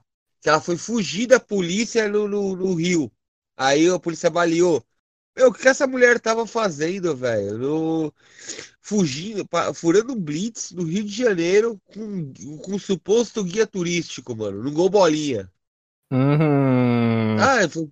Mano, o gol, o gol bolinha já é suspeito Porra, em todo mano. lugar, cara. Inclusive, eu quero falar até sobre isso aí, sobre. Teve um vídeo que tu chegou a lançar que foram top 5 carros de bandido. Carro de bandido. Depois a gente vai falar sobre isso. Mas eu vou te cortar, cara, porque eu quero saber da história da mina que a mina da condicional, cara.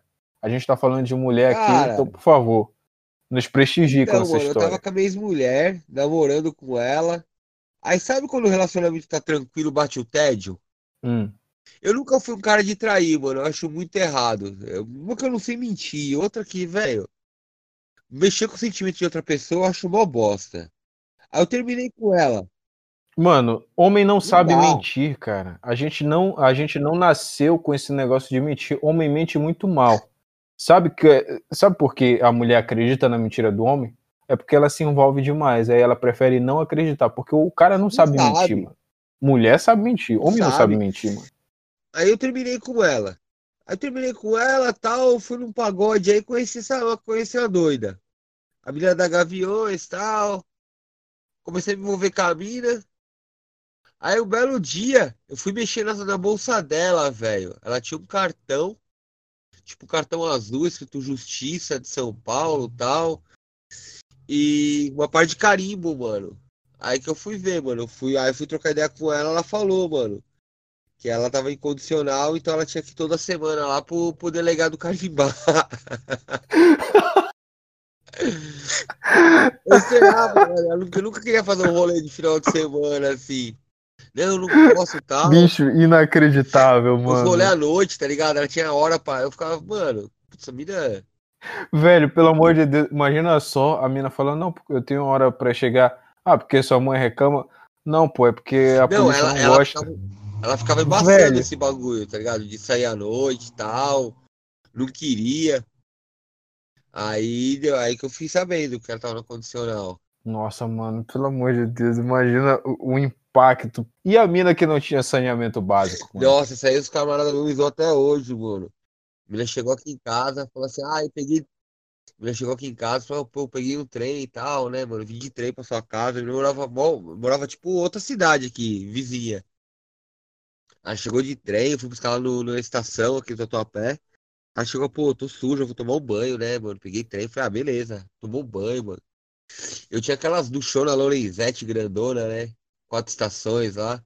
Tomou É a ducha Onyx Lorenzoni. É, ela tomou um banhão e tal. Aí, pá, veio na cama, jantamos, dá uma namorada e tal. Aí ela falou assim, ai, mano, eu vou tomar um banho. Eu falei, beleza, vai lá, né? Aí foi tomar outro banho. E, cara, isso se repetiu umas quatro vezes à noite, mano. Eu falei, ah, beleza. E outro dia, Nossa, que, que, mina, que mina cara, isso é higiênica. tão sujo assim. Aí eu falei, no, terceiro banho, eu falei, vai lá, mano, não vou não, tô de boa. Não, não, porque tá calor, mano. Tipo, não tava calor, tá ligado? Eu Falei, cara, Meu Deus. falei, nossa, mano. E a mina tem que tomar um banho pra ir embora ainda. Você é louco, mano, essa mina aí, tava levando ela embora outro dia, ela veio falar, né? É, sou louca pra ser mãe. Eu falei, ah, é? Ela falou assim, é, tanto que eu nem tomo remédio.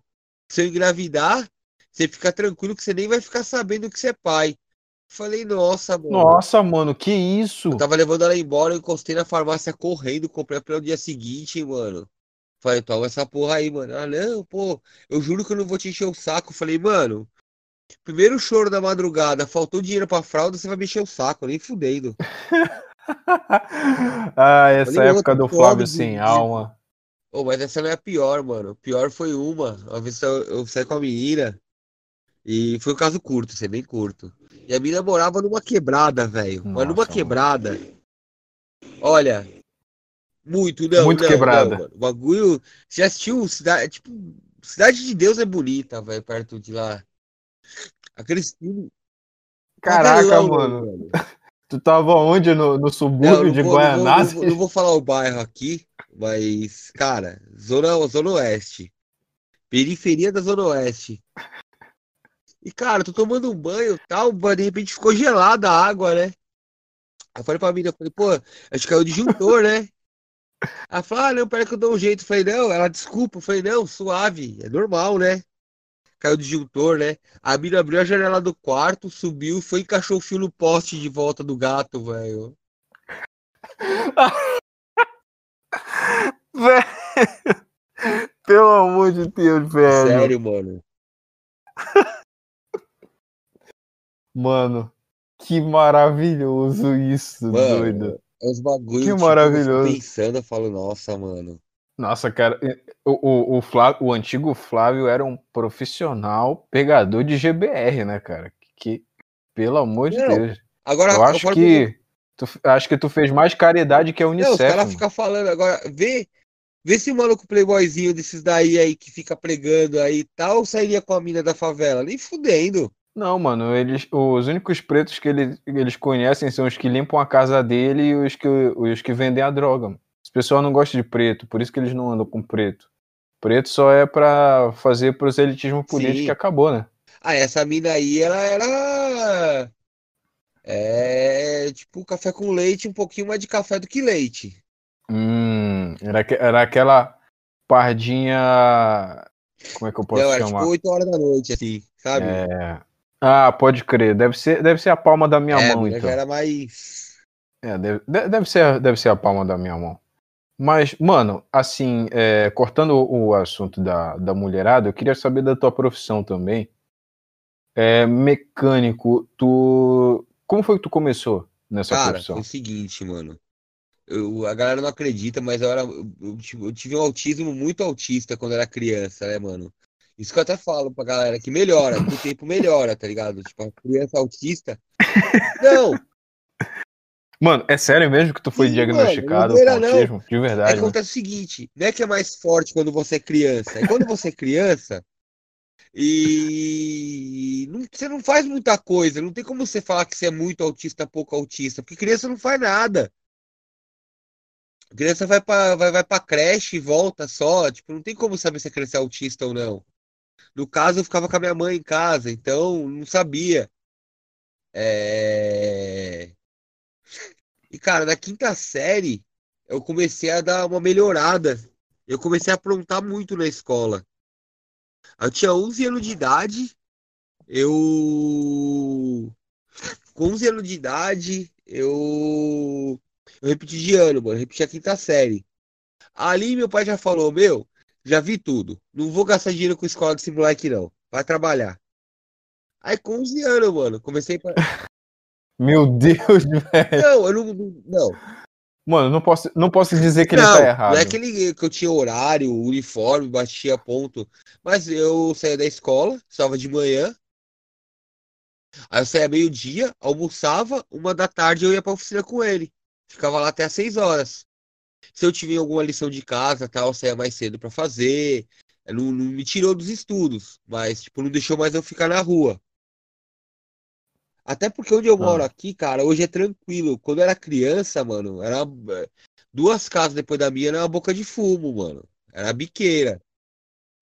Daí, Ah, pô, aí a, a escola do crime tá sempre mais próximo que a, do que a escola tradicional. né? Não, aí meu pai pegou pesado. Aí era o seguinte, era escola, cate... fiz catequese, era tudo bonitinho. É, eu não ficava, meu pai não deixava ficar muito na rua, não. Tipo, até final de semana eu tinha horário. Aí, meu, eu não, desde lá eu acostumei com o ambiente de trabalhar na oficina e tal.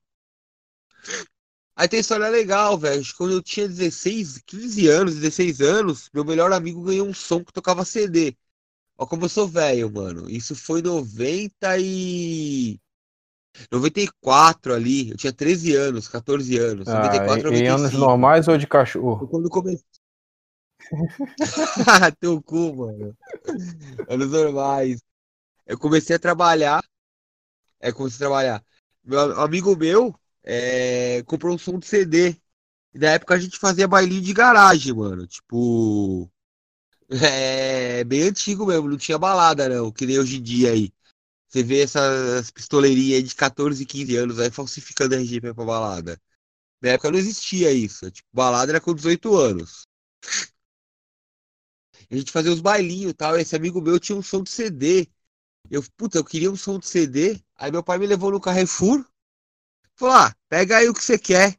Eu, mó feliz, né? Fui escolhi um lá, mó top. Aí meu pai comprou no Carnê. Ele comprou em cinco prestações e deu carnê na minha mão. Falou, agora você vai pagar. Aí ele, eu falei, eu vou pagar como, pai? Não trabalho. Ele falou, não, agora você trabalha. Agora você vai ter um salário. Eu, Quanto que é meu salário, pai? Aí eu lembro até hoje, era tipo 98 reais a prestação. Era 6 de 98. Ele falou assim: você ganha 98 reais, exatos 98 reais. Você vai trabalhar seis meses de graça pra pagar esse som. Cara, Caraca, a primeira, a primeira escravidão a gente nunca esquece, né, Cara, A minha, minha come... vida. minha começou lá em meados de 1830. Enfim, Você quer comer? Não, beleza, tá aqui a comida. Cara, mas, mas foi da hora porque, tipo, eu tive tudo. Assim, eu não tinha, eu não brincava na rua. Eu não jogava bola igual os moleque. É, Eu era ruim com mulher, tá ligado? Eu fui, eu fui perder a virgindade com 19 anos, mano. Então não fez muita falta ficar na rua também, tá ligado? Só deixei de usar droga. Porque de pegar mulher não, não, não, não foi falta de tempo, não, mano. Foi falta de habilidade. Eu era muito ruim com mulher, velho, quando era criança, quando era adolescente. é, cara, ainda, ainda tinha a questão lá do autismo, né? Vai chegar com a mina e perguntar: Oi, quantos anos você se chama? Suco de farofa, sabonete, aeroporto? Bem isso, mano. Aí eu compro. Cara, eu sei que eu cheguei com 18 anos, mano. Eu tinha uma moto zero, porque eu só trabalhava. Não, não, não saía, não tinha. Cara, eu tinha uma moto, comprei zero. Eu tinha computador, eu tinha DVD. Tipo, com- meu quarto era mal completo. Tinha uma TV grande na época, né? 20 polegadas na época era luxo. Eu tinha PlayStation. Nossa, você é louco. Playboy demais, bicho. Cara, mas aí que tá, mano. Tipo, meus amigos falavam que eu era playboy, só que eu era o único que trabalhava. Os caras tinham pouca coisa, mas também não fazia porra nenhuma. É, né? Tá, é, daí a gente tira porque tu não conseguiu, apesar de um bandista, negócio de afro, religião afro, nunca conseguiu ser socialista, né, cara? Trabalhou Ah, tive uma fase socialista, assim, cara. Mas depois de velho, assim, tipo, ali no, numa época ali. Mas, meu, eu vou falar pra você, mano. 98% do socialista homem é por causa de mulher. É pra pegar mulher. Gado demais. Porque as mulheres gostam, tá ligado? E eu era o padrão socialista, tá ligado? Branquinho, tinha cabelo, cabelo comprido, barba sem fazer, boné do MST. Eu ia pro rolê assim, pra baladinha assim. Pagava 70 pau pra entrar na balada com o boné do MST. Nossa, mano, que proletário eu era. Nossa, pelo amor de Não, Deus, minhas hein? piravam. Não, Cê é eu louco. gostava, não. Ai, nossa, como ele é desconstruído. Oi, Mina, eu sou muito desconstruído, eu apoio as causas sociais, por favor, fique Mas era pelada. assim, cara. Aí depois que eu me separei, mano, eu casei. Aí quando você casa, você não tem mais time, você não tem mais religião, você não tem mais partido político, você não tem mais nada, né, mano? Você tem uma mulher. Ah, mano, ficar sem time é triste demais, velho. Isso é louco. é, foi um casamento conturbado, mas. Cara, quando eu me separei, eu comecei a pensar, eu falei, vai tomar no cu, mano. Que socialista do caralho, mano. Eu quero é ter dinheiro. Eu quero é luxar. Se fuder, mano. Eu quero andar de Azira com roda no 20. Cara, outra coisa, não tem socialista na periferia. Não tem. Não existe. Não tem, mano. Não. Isso não existe, isso não existe. existe. Nem em São Paulo, nem aqui no Pará. lugar nenhum do mundo tem socialista pobre, velho. Não, não tem, mano. Pô, eu falo que a molecadinha aqui, mano, não importa se eles vão trabalhar, se eles vão roubar, o que eles vão fazer. Com 18 anos, molecada aqui quer andar de moto, velho. Quer andar de moto sem Até escapar. menos, até menos agora, né? Ô, o filho do meu do brother meu aí foi preso, mano. Com causa de moto aí, há pouco tempo atrás aí. Falei, cara, você tá velho. Nossa, que, que belas amizades. Ah, o moleque com 16 anos, mano. Eu falei, caraca, o moleque com 16 anos de moto zero, você não desconfiou, não, mano. Ele falou, ah, velho. Não, ima- não imagina, pô. é, Meu filho, confio nele, devia estar trabalhando, fazendo uns bicos fortes aí, né? Ah, ele tem quatro filhos também, né, mano? Um vira bandido, tá bom, né? Tá na média boa, né? é, é, realmente, mano. Felizmente, os dois filhos da minha mãe prestaram. É, pelo, men pelo menos um prestou, né, cara? Porque um, pelo menos, ele tem o próprio negócio. O outro, infelizmente, é publicitário. É, o caminho pra né, pederastia. é, publicitário não é gente, né? É, cara, infelizmente, é, Deus quis que eu enveredasse por esse caminho pra eu sofrer mais. Mas Conviver é com as isso. cara. gordas de cabelo azul. Cara, mas não tem, mano, socialista, porque a molecada é capitalista pra caralho. A molecada quer andar de moto, quer andar de Nike. Você não vai convencer um moleque desse a, a porra nenhuma. E outra coisa, mano, você quer saber quando acaba o socialismo? Hum. Quando, tem, quando, quando o encarregado da, da firma da peão usada é mandado embora ou, ou se aposenta. Quando aparece uma vaga no cargo superior. Amigo, acabou o socialismo, velho. É, é cobra comendo cobra pra pegar aquela vaga. É nego. Mano, não, não existe, mano, não existe mesmo. Cara, uma prova de que o socialismo não existe na periferia é que quando os caras tentam chegar lá com essa ideia aí, eles só conseguem é, colocar o, o favelado no socialismo dentro da universidade, porque lá eles podem fazer dias e dias de lavagem cerebral. Agora, vê se tem comício de DCE, vê se eles vão na periferia lá fazer, sei lá, um, um, um movimento, um- uma manifestação, qualquer coisa. Mano, não Ah. vai, cara. Essa galera não entra na favela se não for pra buscar droga.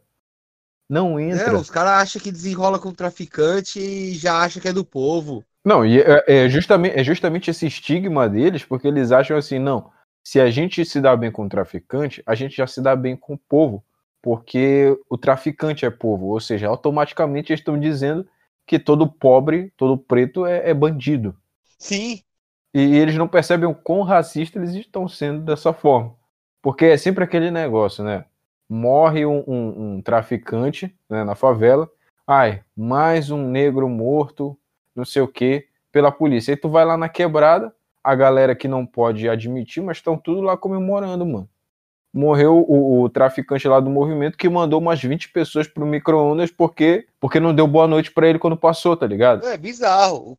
Todo mundo gosta de favela, mas ninguém quer morar na favela, né? Você não vê um playboy indo morar na favela. Fala, não, mano, vou abrir mão.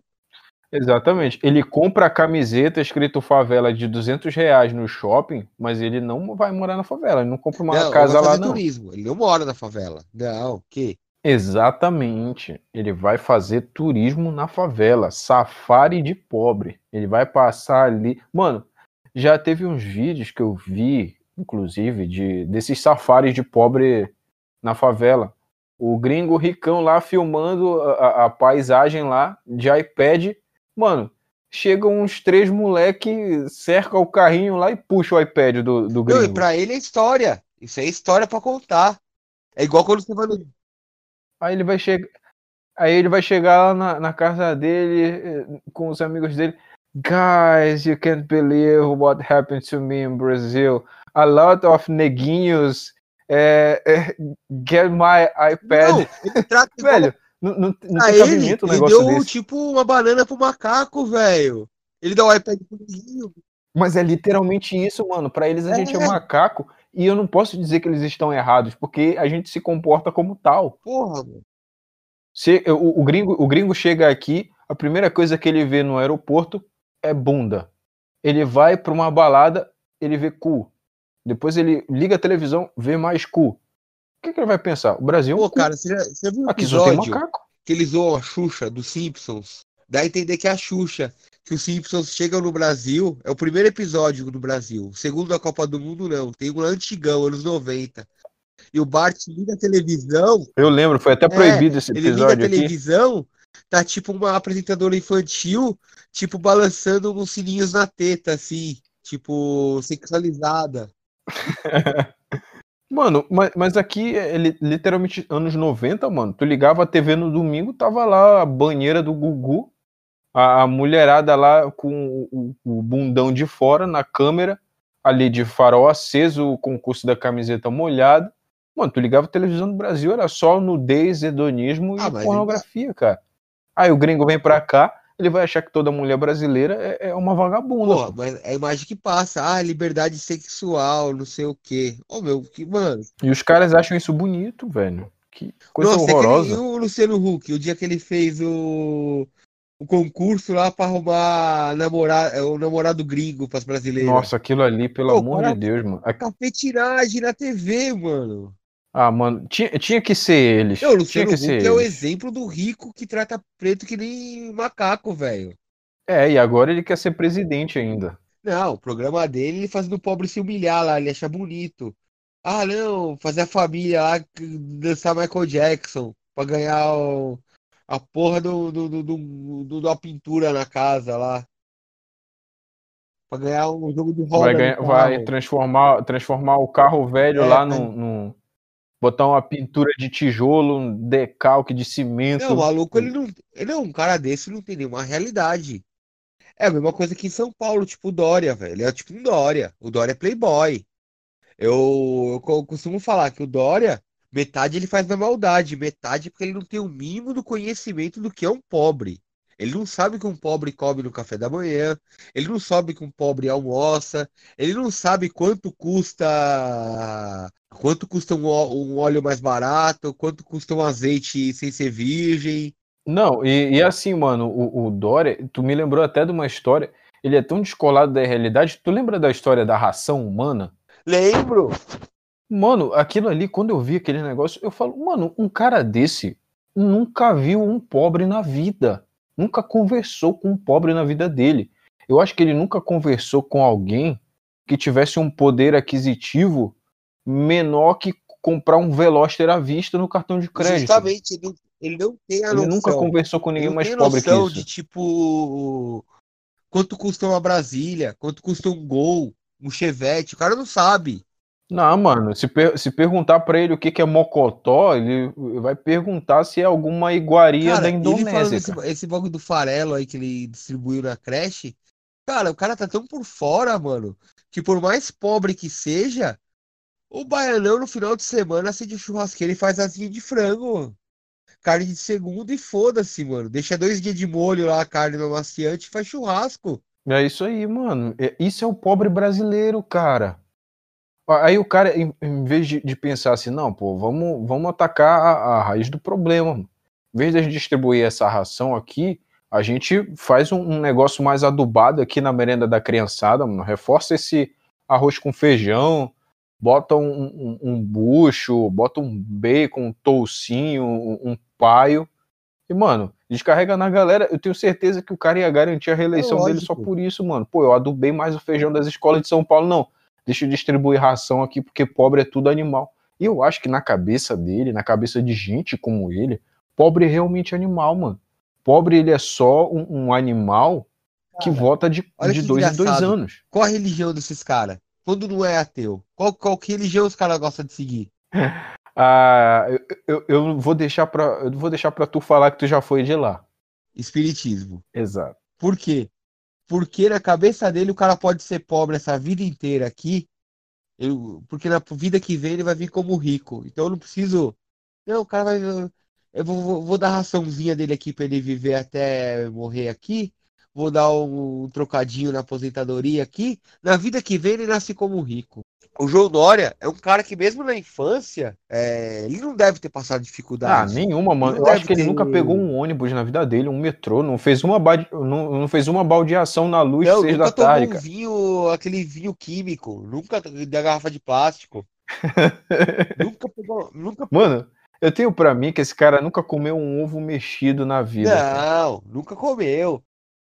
Ali é ovo puxê, ovo com Ele, gema o cara, aí quando o cara vira espírita, que ele começa a olhar pra trás, ele fala, putz, quando eu tinha 18 anos, puta, quando eu tinha 18 anos eu tinha na época um Opala.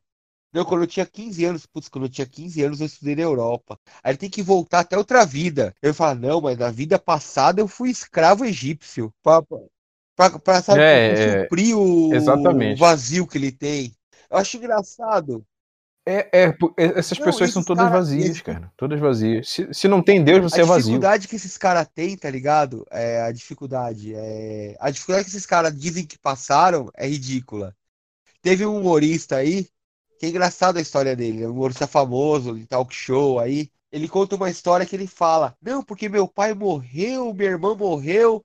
Pô, triste. Aí ele fala: Não, aí eu fui pro bar fazer piada. Eu fui, eu, eu meti as caras pra fazer piada no bar. Ele vê isso como dificuldade, tá ligado? Quando 90% do brasileiro como eu perdi minha mãe, como as pessoas perdem pai, perdem irmão, perdem família, a pessoa desde cedo ela vai acordar às 5 da manhã, vai pegar um ônibus lotado pra trabalhar, mano. Esse bagulho, esse papinho de eu fui fazer Exatamente. piada. Nossa, a Exatamente. dificuldade pra ele, mano, ele se formou. Não que eu tive minha mãe, a mãe dele pagou faculdade pra ele, cara. E ele fala como se ele tivesse tipo passado fome. Não, mano, é- esse, esse negócio de pagar faculdade já é um luxo tremendo, mano. E, e eu aposto que ele estudou algum curso muito inútil, tipo publicidade. Publicidade ele fez. Ah, sabia, cara, sabia. É, é sempre assim, mano. Esses cursos inúteis que, que formam um monte de analfabeto funcional. Mano, eu sei disso porque eu sou Não, eu formado fiz- em publicidade. Eu acho que a, a o conhecimento profissional que eu tenho hoje, eu aprendi só uns 30% dele na, na academia. O resto foi tudo experiência profissional e as pessoas que me ajudaram dentro da faculdade no âmbito profissional. Eu sou muito grato, muito grato mesmo a uma pessoa dentro da faculdade, que foi o, o meu, o meu professor que foi coordenador da agência experimental que tinha lá. Porque, mano, eu não seria metade do profissional que eu sou hoje se não fosse ele me iniciar no mercado de trabalho, porque a academia é uma merda. A academia forma gente burra que acha que é inteligente. É só Não, isso. é- é, eu fiz dois semestres de publicidade na faculdade. E, cara, é uma galera desconectada da realidade. Nossa, totalmente, cara. Totalmente. Eu lembro de um dia que o moleque veio falar de mal de capitalismo, mano. Aí o professor falou assim, falou, cara, vai ser. Que ele falou que era. que não achava certo fazer propaganda enganosa, que fazer propaganda de carro num país pobre. Aí o professor falou, cara, então procura outro curso. Porque a publicidade é você vender coisa que a pessoa não precisa. Vender luxo. Ele falou assim, comida você não precisa. Exatamente. É, comida, você, se você fizer um cachorro quente e colocar uma barraquinha na porta de uma firma, você vai vender, porque não precisa de propaganda. A pessoa tá com fome, ela vai comer. Agora, A publicidade é você vender algo que a pessoa não precisa. Você faz a pessoa comer um pudim ali, a pessoa comer um Danone. Isso é publicidade. E se você for por caminho socialista, de pensar, ai, mas quem não tem condição, cara, abandona, abandona a faculdade, está no lugar errado. Exatamente, cara. O curso de publicidade, hoje em dia, ele é uma, ele é uma fabriquinha de militante, mano. Porque, mano, curso de publicidade você vai aprender a fazer capitalismo. Mas lá dentro eles vão te ensinar a escola de Frankfurt. Lá dentro eles vão te ensinar é, pensamento, pensamento marxista e vão te ensinar luta de classes e, e behaviorismo. Mano, que... é, é, isso que você aprende no curso de publicidade. Nem dialética se aprende no curso de publicidade. O cara não sabe nem Pô. conversar, não sabe nem é, como, como Pô, funciona um diálogo. Quando eu fiz, é só gente burra. Eu tirei mó barato, mano. Ô, o cara, o professor abriu um CorelDRAW 3, mano. Eu falei pro cara, falei, falei, meu senhor, ninguém mais usa CorelDRAW, velho. Eu falei, e 3, mano, tá no 7. Aí ele falou assim, não, mas é pra ter uma noção. Eu falei, que noção, mano, CorelDRAW 3, mano, usa o Paint, então. Aí ele falou, não, porque ele é... Eu falei, você quer que eu te dou? Eu tenho lá o um CDzinho pirata, eu te dou um Photoshop 5. Você quer? Não, porque eu não uso Photoshop. Falei, cara. Quer dizer, os caras, o principal de uma publicidade, que é o cara ser, saber escrever e saber usar uma ferramenta de edição de vídeo, de foto, você não aprende. Pelo menos no começo que eu fiz lá, é, assim. E, cara, eu troco ideia, eu tava trocando ideia com o Loi, mano. Ele falou assim: grande abraço, Loi. Esquecemos de citá-lo aqui. Grande Loen, cara. Histórias inesquecíveis. Loen é um cara sensacional, mano. Porra, gosto dele pra caralho, mano. Foi um cara que eu me identifiquei demais, mano. É, inclusive era pra eu estar na casa dele hoje, mano. É que tô meio gripado. Eu falei, não vou lá passar com. Vai que eu tô com coronga. Pô, velho, aí é sacanagem. Já, o, o cara já tem depresso, ansioso, mais Covid é, é sacanagem. E, e calvície. Porque eu citei. Ele falou que é mó inútil faculdade de publicidade, velho. E eu falei para ele, né, quando eu conheci ele, que meu sonho era trabalhar numa agência de publicidade. Ele deu risada, mano. Ele falou, cara, mano, você não sabe como você é feliz trabalhando na oficina, mano. Você, a gente de publicidade é mó bosta, mano. Tem um monte lá puxando o saco do patrão, te fudendo, fudendo você, você com família para sustentar, o cara te fudendo pra ganhar duas Heineken na sexta-feira do patrão. mano, publicitário é tudo assim, mano. É um pisando na cabeça do outro, um querendo ser maior que o outro. E é isso aí, mano. É pior do que em qualquer outra profissão, mano. Porque como o publicitário vive de imagem, ele não, tem o menor pudor de te queimar onde quer que ele vá, em detrimento eh, dele, tá ligado? Se for pra ele crescer, ele é capaz de inventar as coisas mais horrorosas sobre a tua pessoa, não, cara. E se fosse crescer, tá ligado? Se o maluco fosse te passar para trás para ser diretor de uma, sei lá, de uma W Brasil aí, nem banjo de, de agência, não, mano, o cara te passa para trás e quer pra ganhar. pra conseguir fazer extra no seu lugar no sábado. Pra pegar um frio. Pra conseguir, pra conseguir um, um, lugarzinho na mesa do, do happy hour da cara, chefia. Eu acho, eu acho bizarro essa galera, mano. Então, já que você tocou nesse assunto. Então, mano, sabe o que, o que agora aqui em São Paulo tem muito, cara? Nego que vem do Nordeste, Norte e Nordeste pra São Paulo, pra se fuder em agência de publicidade, de jornalismo, só para viver na cidade cosmopolita, na selva de pedra, só para postar no Instagram, velho. Voltando ao que a gente falou que a pessoa vive de imagem.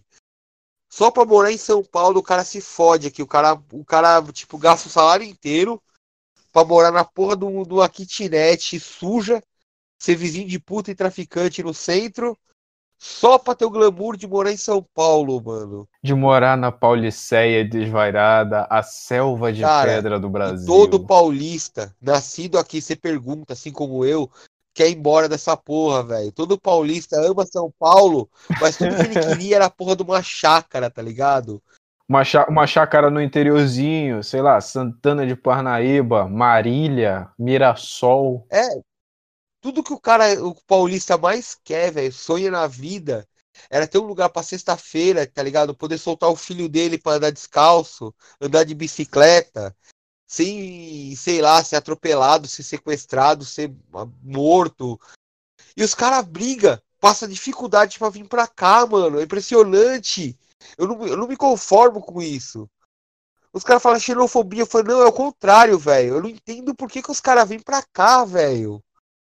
Pra se fuder nessa merda. É, cara, eu, eu, É igual como eu ouvi uma vez de, de, um, de um cara.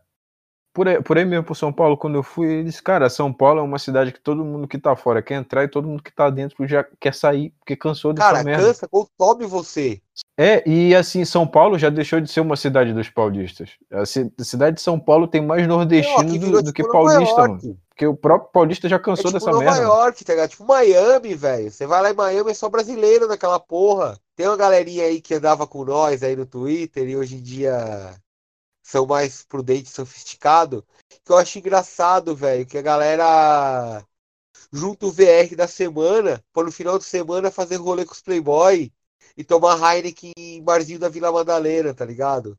Se fode pra, pra, Tomar aquela, aquela long neck de 17 conto. Cara, e, é- e é engraçado, porque antigamente, cara, há 10 anos, há 20 anos atrás aqui em São Paulo, o nordestino vinha pra cá e ficava rico, velho. Porque paulista sempre foi meio viadinho de fazer trampo, sabe? Paulista queria trabalhar no escritório. É, Que isso? não, paulista não. Você não encontrava um paulista quebrando rua, sendo pedreiro, fazendo tra- trabalho de homem, tá ligado? Carregando um caminhão. Paulista queria ficar no escritório, bonitinho, na agência. E quem fazia a mão de obra era o nordestino em São Paulo. Quem construiu São Paulo foi a mão de obra nordestina. O cara vinha pra cá, então ele ganhava dinheiro, porque ele fazia serviço que o paulista não queria fazer. Cara, eu cansei. Meu pai teve muito cliente nordestino que com 30, 40 anos estava de carro importado, casa própria, casado com uma mulher, com uma mulher toda reformadona, feliz da vida. Porque o cara, o cara veio pra trabalhar. Agora não, mano, os caras vêm pra ser vagabundo igual paulista, velho. Vem pra fazer serviço de paulista. É, cara, é, é- é é ridículo isso que acontece, porque o que eu mais ouço, principalmente da minha área, ah, eu quero ir para São Paulo porque lá que tá o mercado mesmo. Beleza, tu, o que que tu tá mirando lá? Qual empresa? Ah, mano, tem a agência do meu amigo lá, tem a startup dele que eu vou lá ganhar é, 2.500 reais e morar num cubículo no centro e ficar vivendo só de miojo e, e, e hot É, pocket então, é, meu, eu. Yeah. É meio gay, tá ligado? Eu assisti um programa que eu assisto com a minha mina direto que chama Decora. Eu, eu gosto de jogo de decoração de casa, tá ligado? É Coisa de idoso, gosta né? de ver a casa, ó, cortina bonita. Você começa a ver beleza em, coisas que você não via antigamente. Tipo, a persiana. Então, mano, eu tava vendo a menina que chamou o programa lá pra reformar a kitnet dela. Mano, ela abandonou Curitiba pra vir pra São Paulo pra trabalhar no computador, cara. Ela vive numa kitnet pequena, apertada, pra trabalhar online. Que ela falou que ela vai na, na, na empresa só uma vez por semana. Ela trabalha de casa. Cara, me fala por que que essa filha da puta não ficou em Curitiba, velho? Que, porra, a gente foi Pô, Curitiba é mó da Pô, hora, viajou pra mano. lá, mano. Curitiba bom custo de vida barato, bom lugar calmo. Pra que que você vem pra São Mas pra quê, velho? Pra, pra usar droga, mano. Pra fazer sexo na rua. É pra isso que o filho da puta vem pra São Paulo, tá ligado? Eu não- Pra ganhar dinheiro, ninguém mais, ninguém mais ganha dinheiro em São Paulo, velho. Não dá. Você falou. Não, Não, não tem muito- existe mais, mano. Cara, São Paulo, eu só queria morar em São Paulo se eu passasse nos trainees aí que eu já me inscrevi, mano. É, é só pra Não, isso. cara, eu não pretendo morar em São Paulo Você arrumou um emprego aqui hipótese. bom, você vem trabalhar. Você foi mandado embora, meu amigo. Você volta pro- Tchau. Some. Pega essas coisas e fala, ó, vou embora. Vou ficar aqui essa porra aqui me fudendo. O pessoal fala, é. É relativo, mano. O pessoal cheio de querer falar. Não, mas em São Paulo o salário do publicitário é cinco pau. Beleza, cara. Então você aluga uma casa aqui, aluga qualquer coisa aqui por menos de dois mil. Você não aluga, mano. Pra você existe, morar mano. perto, no centro, Vila Madalena, Pinheiros é dois conto, mano. Um apartamento pequeno. Aí você vai gastar dinheiro com Uber, aí você Exato, vai gastar. exato. Aí você vai gastar dinheiro com comida. A hora que você vai ver, você tá, já tá te sobrando dois contos. É, e a, mar- e a marmita no, no centro aí de São Paulo é cara pra caramba, mano. Eu já cheguei a ver a marmita aí de 20 pau. Pô, o brother é meu arrumou um trampo na Vila Olímpia. Ele falou que ele levava marmita. Na sexta-feira, primeira sexta-feira, ele foi com o pessoal é, comer, né? Almoçar. Almoçar. Ele falou, mano, tipo, sem pau o almoço. Ele falou, nunca mais eu fui. Eu comecei a falar pros caras, não, uma comida ruim. Os caras, não, não gostosa. Ele falou, não, não. Eu tô de dieta, eu, eu trago minha marmita aqui, eu trago minha, minhas comidas aqui tal. Nunca mais foi. Nossa, é louco. Não, va não vale a pena esse negócio, cara. Até aqui em Belém mesmo, no, no centro, a comida é cara. Eu trabalho num lugar aqui onde os arredores ali a comida é tudo cara. Então eu levo comida de casa mesmo e não, não tem dessa não, você é louco. Ficar, é, é isso que é ser pobre, mano. É isso que é ser pobre. O cara sabe onde o calo aperta, ele sabe onde ele tem que gastar. Pô, mano, pra que, que eu vou ficar indo em restaurante que o PF é, é 20 conto, gastar 20 conto por dia, isso daí por mês da, de dias trabalhados, 20 dias trabalhados, 400 reais de comida, desnecessariamente, quando eu poderia estar gastando menos da metade disso, levando comida cara, de casa. Aí, aí o cara fica pensando, ah, não, vou ali com os meus amigos no, no restaurante La Fonte né? E, e comer um, um, um, negocinho lá de 40 pau. Ah, não, você é louco. Você ganha dinheiro você vir para São Paulo. É tipo, por que, que os caras vão para os Estados Unidos ganhar dinheiro? Porque lá os caras não tem mordomia, mano. Os caras é, os cara é mal, mal vindo em todo lugar. Aí o cara leva a marmita, o cara não sai, o cara não tem forró, não tem pagode, o cara não tem churrascaria o cara não gasta dinheiro com nada. Por isso que os caras juntam dinheiro fora do país.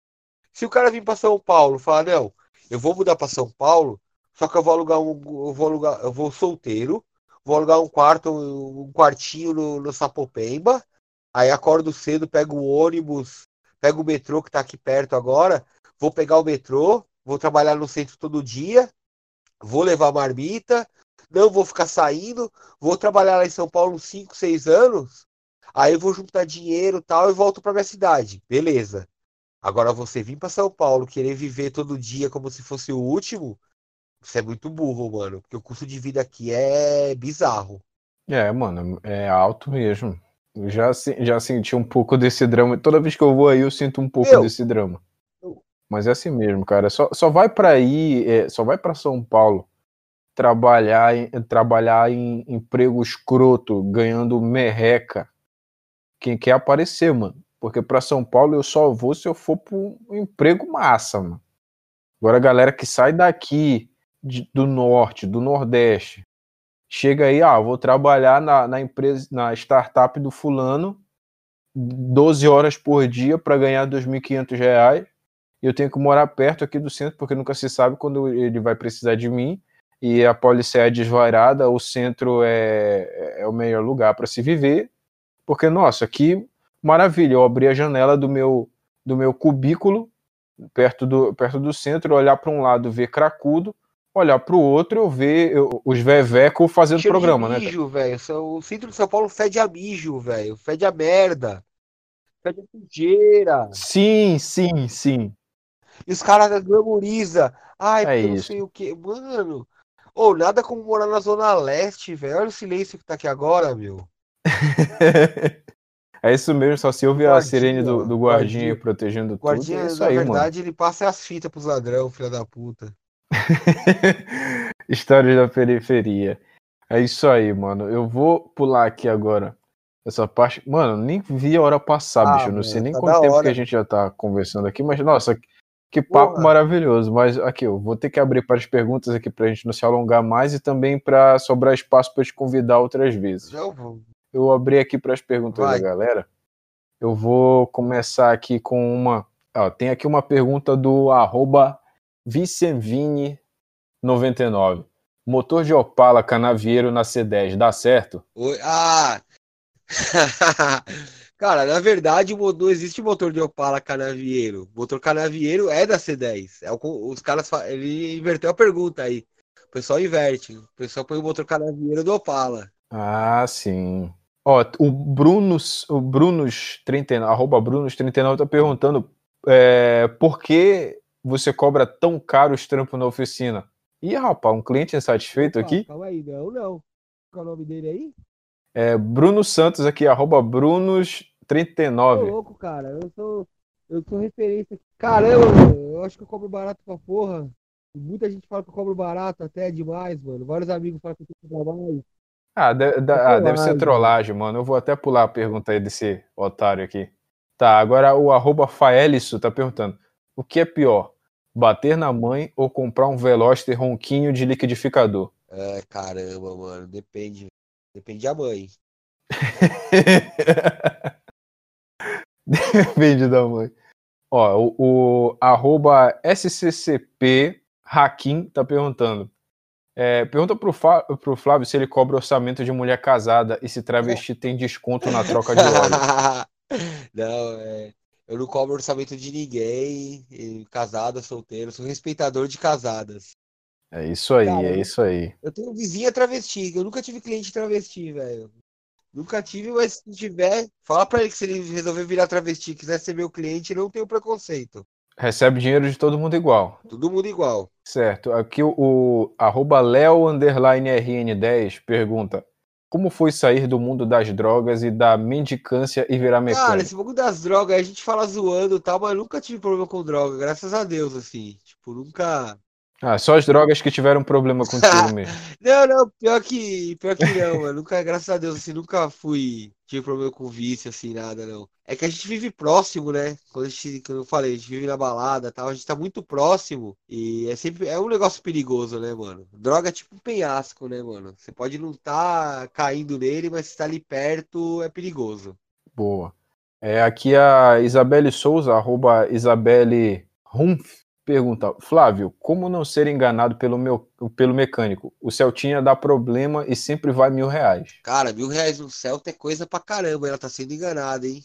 É, ah, mulher, eu, né, cara? Mulher, eu, mulher. mulher. Eu tenho um vídeo no meu canal dando umas dicas pra não ser enganado em, em oficina, mano. Tem que ser amigo do mecânico.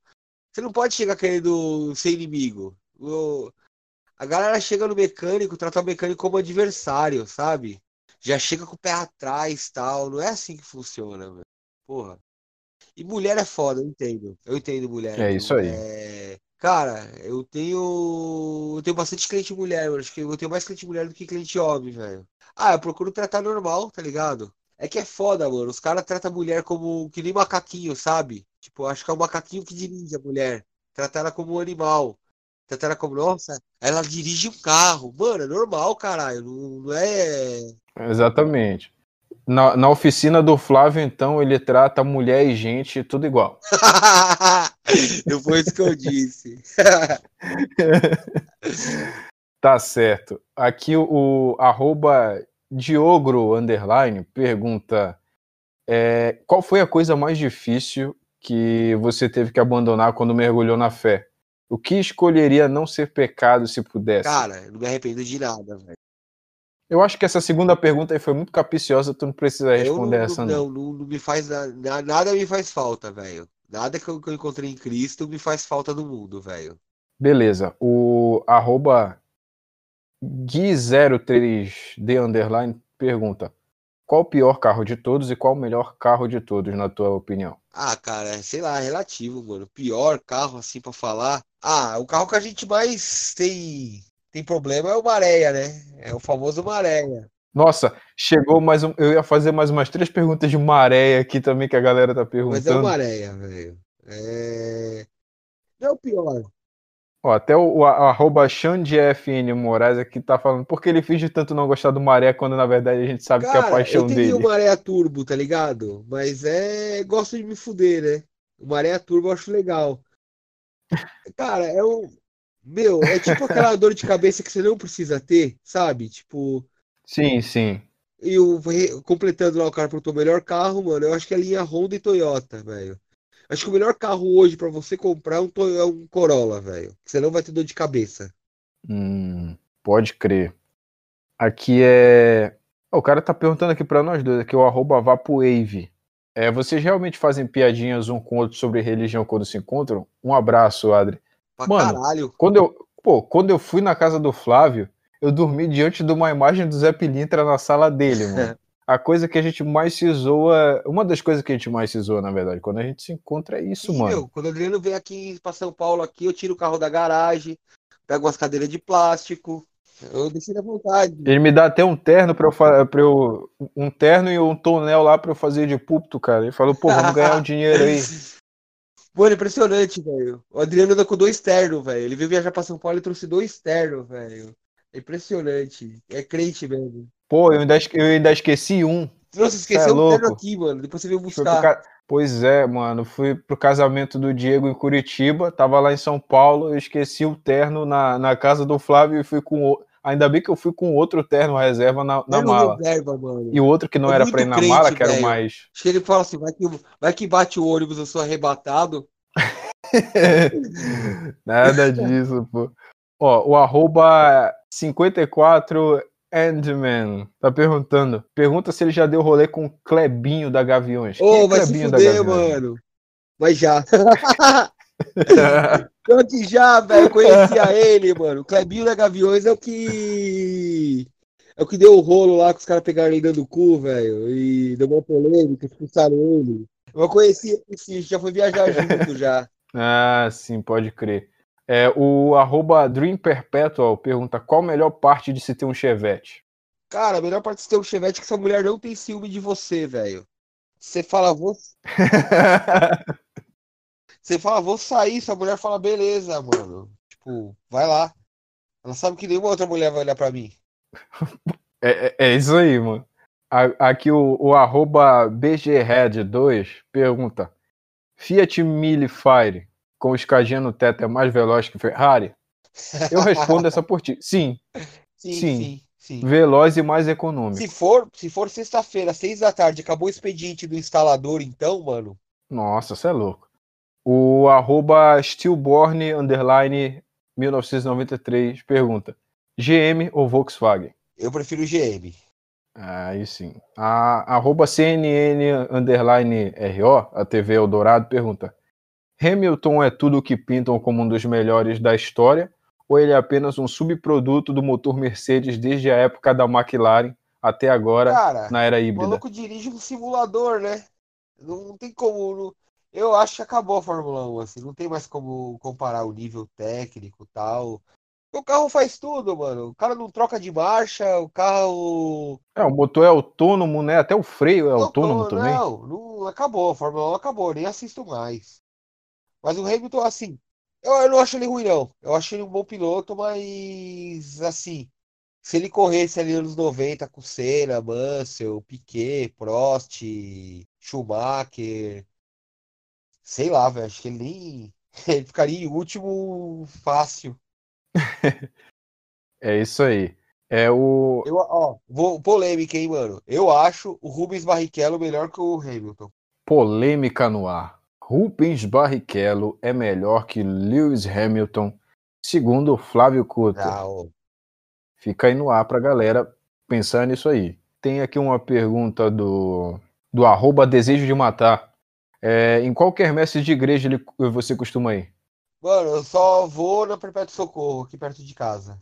Eu não gosto de quermesse grande. Eu não gosto dessas quermesse é, virou, virou pirotecnia demais, velho. Virou Templo de Salomão aqui, essas porra de quermesse. Ela fala, é, Ô, tá quermesse aqui em Pinheiros que é 30 pau pra entrar, mano. Vai se fuder. Nossa, você é louco? Que quermesse é essa? O que, que tem lá dentro? Vão ah, fazer bala, massagem baladinha, também? Baladinha, baladinha. Lá ninguém. Ah, você é louco. Tá, tá. maluco. É, aqui o arroba abobástico pergunta: é, quando volta o editor Humanas e se ele não pode fazer montagem com o Adriano semanais? Pô, mano, ele faz todo dia, cara. Ele não faz semanal. Vocês não estão ligados. Você... Ainda bem que não dá para ninguém ver o, nosso grupo, porque todo dia, mano, não tem um dia que ele não passa cara, a fazer montagem minha. Eu a cara do Adriano, eu vejo o gordinho pra cara do Edu, velho. Um careca pra cara do Loi. É, não, não tem jeito, cara. Do, não tem jeito. Do Iago. Ô, meu outro celular, que eu, esse celular que eu tô usando aqui, que é o antigo, acho que ele tem quase 300 mídias só de montagem, velho. já ficou obcecado. Certo, mas e aí ele tá perguntando se a editora Humanas volta. Não sei, cara, não sei, mano. Eu já pensei já, bastante hipótese de ela voltar. Mas hoje não tá foda, muita perseguição. Eu não, não sei se eu teria saco para isso, não. Mas assim, não, hum, pode crer. não é possível ela voltar, não. Ó, temos uma esperança acesa aí no ar, hein, galera. Eu também gostava muito da editora Humanas. Nossa, você é louco. Inclusive, eu vou deixar até para o próximo episódio para a gente falar da Editora Humanas e da Foice de São Paulo. Para quem não sabe, o Flávio também foi o, foi o criador da Foice de São Paulo. Antes de vocês verem esses twitterzinhos aí de jornalzinho querendo ser engraçadinho, O Flávio tava fazendo história com a foice de São Não, Paulo. quem mano. criou, na verdade, foi um brother meu, foi o Leme. Ele criou, ele e uns amigos dele que morava com ele na Irlanda. Aí ele me colocou de administrador. Só que aí os caras desencanaram rápido, aí eu fiquei administrando. Aí foi quando eu conheci a galera, foi na Foice de São Paulo, mano. Meu contato no celular do Loen tá até hoje, Nossa. Flávio Foice. Maravilhoso. Mano, o Luan não salva o contato de ninguém, velho. Ele tem um sério problema com isso. Aí agora aqui a, a arroba Lipaula1991 pergunta: se desmanche dá dinheiro. Cara, dá seguinte, dinheiro mesmo, desmanche? É, só, só se você fizer coisa errada. Mas dá dinheiro sim, dá dinheiro sim. Se você for ladrão, é claro que dá dinheiro, né, mano? No Brasil é propício a você ganhar dinheiro com coisa errada. Agora, mesmo um desmanchezinho honesto, você compra um carrinho no leilão por 5, 6 mil e de peça nele você faz 3, 4 vezes mais, 3, 4 vezes esse valor. Fácil. Você paga 5 pau num carro e vende por 5 só o motor. É. Dá muito dinheiro, sim, desmanche. É, cara, pelo visto, né? Então, agora o arroba Bnascimento84 pergunta: Gostaria de saber a visão dos dois irmãos em Cristo sobre a volta do Nosso Senhor com base no atual cenário político mundial. Estamos presenciando os sinais que antecedem a ascensão do anticristo e o início da grande tribulação? Claro, Sim, sim. obviamente. Sim, não. E é é, e é isso, meu querido. Estamos já no princípio das dores, mano. Você- Pra pra quem lê a Bíblia, não tem nada de surpreendente no mundo de hoje, não. Tá até muito calmo. Exatamente. É- Tá é- exatamente. Se vier calmaria aí que a gente vai estranhar. lê- É, pessoal a- a- lê passagem do Apocalipse acha que vai descer um cavalo do céu. Que Jesus vai vir. É, os caras têm, os caras têm a maior preguiça, mano. Os caras veem a Bíblia ainda como um, um livro de regras e um livro de terror na parte do Apocalipse. Não Não. entendem nada, mano. Não entendem nada, infelizmente. É, e a dica que eu dou aqui, leiam a Bíblia, cara. A Bíblia é um livro sensacional, cara. Ali é a palavra de Deus. Você não vai ser a mesma pessoa quando você começar a ler. Em vez de deixar a sua Bíblia aberta no Salmo 91 aí na sala, pega ela pra você ler, mano. Porra, mano, é gostoso de ler. A hora que você, Aqui agora, a eu- você- Meu, é, Exatamente. é, várias, é várias histórias assim que você vai. Quando você começa a ler a Bíblia, você começa a falar, por que não tem filme disso? Por que não fazem um filme disso? É, cara, nossa, é, é tanta coisa um boa filme que, de que Elias, rola ali, velho, ninguém faz Elias. nada. Tem um filme de Isaías, Nossa, um filme de Elias ia ser da hora demais, bicho. Elias, Isso é louco. Isaías. Você vai encontrar Jeremias. Jeremias também, mano. Porra, mano, Ato dos Apóstolos. O máximo que a gente ganha é uma novela da Record, mano. É, porra. Você é louco, Romanos. Nossa, mano, a trajetória do apóstolo Paulo, então, Então, o apóstolo Deus do Paulo em, em Coríntios. Porra, mano, não. História tem. Mano, a história de- do apóstolo Paulo em, em Coríntios, mano, eu acho que ia ser metade censurada, mano. Porque o que ele xinga os caras, não é São brincadeira. livros. E tem um filme de apóstolo Paulo, chama Nossa, Paulo sério? de Tarso, tem no- na, na Amazon. Só que é bem resumidão, assim. É bem resumidão. Mas é bom? É bom? É bom, assim, é bom, é bom. Não, não condiz muito com a realidade, assim, mas é 90% ali. Mas é um esboço esboço, é um legal esboço, ali. pelo É menos. pra galera que não, não conhece assistir e se interessar pela história de Paulo. Pode crer. É, o arroba Ringbell tá perguntando, Flávio, você acha que no futuro próximo teremos carros voadores? Se sim, você planeja se especializar Não, nesse e- segmento? Deus, mano, isso é, isso é uma coisa que daqui não, não vai ter, mano. O pessoal fantasia muito com o futuro dos carros, igual carro elétrico. O pessoal glamoriza, não vai, não, não é assim tão fácil, não. Carro voador, não. não. eu, nem, eu nunca É, exatamente. Viagem, viagem. Isso é. Existe um Viagem. carro que flutua, que não encosta no chão, já é desenvolvido. Só que quando os caras desenvolveram, eles olharam pra aquela merda e falaram: pra quê, velho? Tipo, pra quê? A gente vai gastar tanto dinheiro com, com isso pra não ter roda. Não tem o porquê. Exatamente. O arroba Hobbsblank1 pergunta se você mexe em motor de Vectra por um preço bacana. Nossa, que saudade de Pô, um mexo sim, Vectra. mano. Eu manjo bastante de GM. Bom, tá aí a dica para você. Vão lá na, na Cutter Garage. Vocês vão ter o melhor orçamento possível, inclusive até se você for travesti, né? Carros elétricos e indústria verde. as mega empresas vão acabar com a nossa locomoção? Tá perguntando aqui o arroba América ah, mano, Danado. Também é... é o seguinte, esse bagulho de carro verde, carro ecológico, é que quando satura o mercado, eles têm que inventar alguma coisa para vender. Entendeu? Quando todo mundo tem carro, hoje em dia todo mundo tem carro. E eles têm que começar a inventar. É... Não, porque seu carro polui. Foi igual com geladeira. Chegou um ponto que todo brasileiro tinha geladeira em casa. Aí eles falaram, e agora? A gente vai fabricar geladeira para quem? Geladeira não queima, mano. Demora anos para você trocar geladeira. Aí eles começaram com esse negócio de falar, não, a sua geladeira não é ecológica, ela gasta, o gás dela é ruim, ela gasta muita energia. Vamos partir para outra, uma geladeira mais moderna. Aí todo mundo comprou geladeira nova, cara. É o que está acontecendo com o carro. Eles já estão ensaiando esse negócio de carro ecológico, que é para quando o mercado saturar, o pessoal começar a comprar carro elétrico, carro elétrico, carro mais econômico, se preocupando com a natureza. Que é uma coisa engraçada, né, mano? O ser humano é prepotente, né? O mundo tá aí quantos mil anos, passou por tanta coisa, por dilúvio, por, por guerra, e o ser humano acha que o chevette dele vai acabar com a natureza. É, incrível, né, mano? É, é de uma prepotência não, é enorme, né, cara? Ah, não, pô, não vou, eu vou, eu vou de bike aqui pro trabalho, porque se eu for de carro, coitado é, não, da mãe natureza. O cara acha que o, o Corsinha dele vai, vai matar, vai, vai acabar com o planeta, velho. Tipo, um planeta que já passou por tanta coisa. Pois é, é nego Não, viaja demais. É... Aqui o, o, o, o arroba Memegate pergunta é, se você já notou a oração fazendo diferença na sua vida. E ele mandou um abraço okay. dizendo que é muito teu fã, que Qual você é, é muito pergunta? humilde se você já notou a oração fazendo diferença na sua ah, vida. Sim, com certeza, cara. Mas isso há, há tempo, sabe? Eu me atentei a isso no, nos últimos tempos que eu me converti. Eu queria mandar o Vinícius Rodrigo tomar no cu, que ele fez a montagem minha com, com o Clebinho da Gaviões, mano. Desgraçado. É... Porra, velho. É... Sabe? A oração é um refúgio tão que as pessoas deviam é, recorrer tanto, sabe?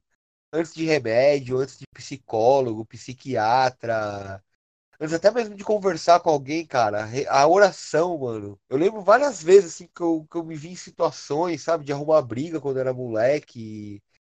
E eu não podia contar pra minha mãe, não podia contar pro meu pai umas brigas que eu arrumava, tipo briga de bar, tá ligado? O cara falava que ia me matar. Uhum. Eu falava, mano, você não tinha pra quem recorrer. Aí, cara, eu sempre tive um crucifixo na, na, na minha cama, perto da minha cama, eu sempre tive. Independente de eu ser evangélico, um bandista, qualquer porra, sempre tive um crucifixo. Eu sempre ajoelhei ali, meu, é sempre pra mim foi um refúgio, velho. Acho que as pessoas deviam experimentar, mano. Tipo, qualquer coisa que você estiver sentindo, qualquer problema, sei lá, mano, reza um terço. Reza um terço, depois você procura um médico, um psicólogo, um remédio. Reza um terço primeiro. Boa. É, aqui o para a gente fechar, é uma pergunta para nós dois aqui. O arroba Lospingon está perguntando qual a experiência mais marcante de ambos com Jesus? Aquela que vocês sentiram a presença do Espírito Santo e deram aquela virada de chave. Pode contar a tua, depois eu conto a minha. Cara, putz, mano. Pegou de surpresa agora. Deixa eu ver. É, é, é, a pergunta chave de ouro aqui. Ah, cara, eu acho que Putz, mano.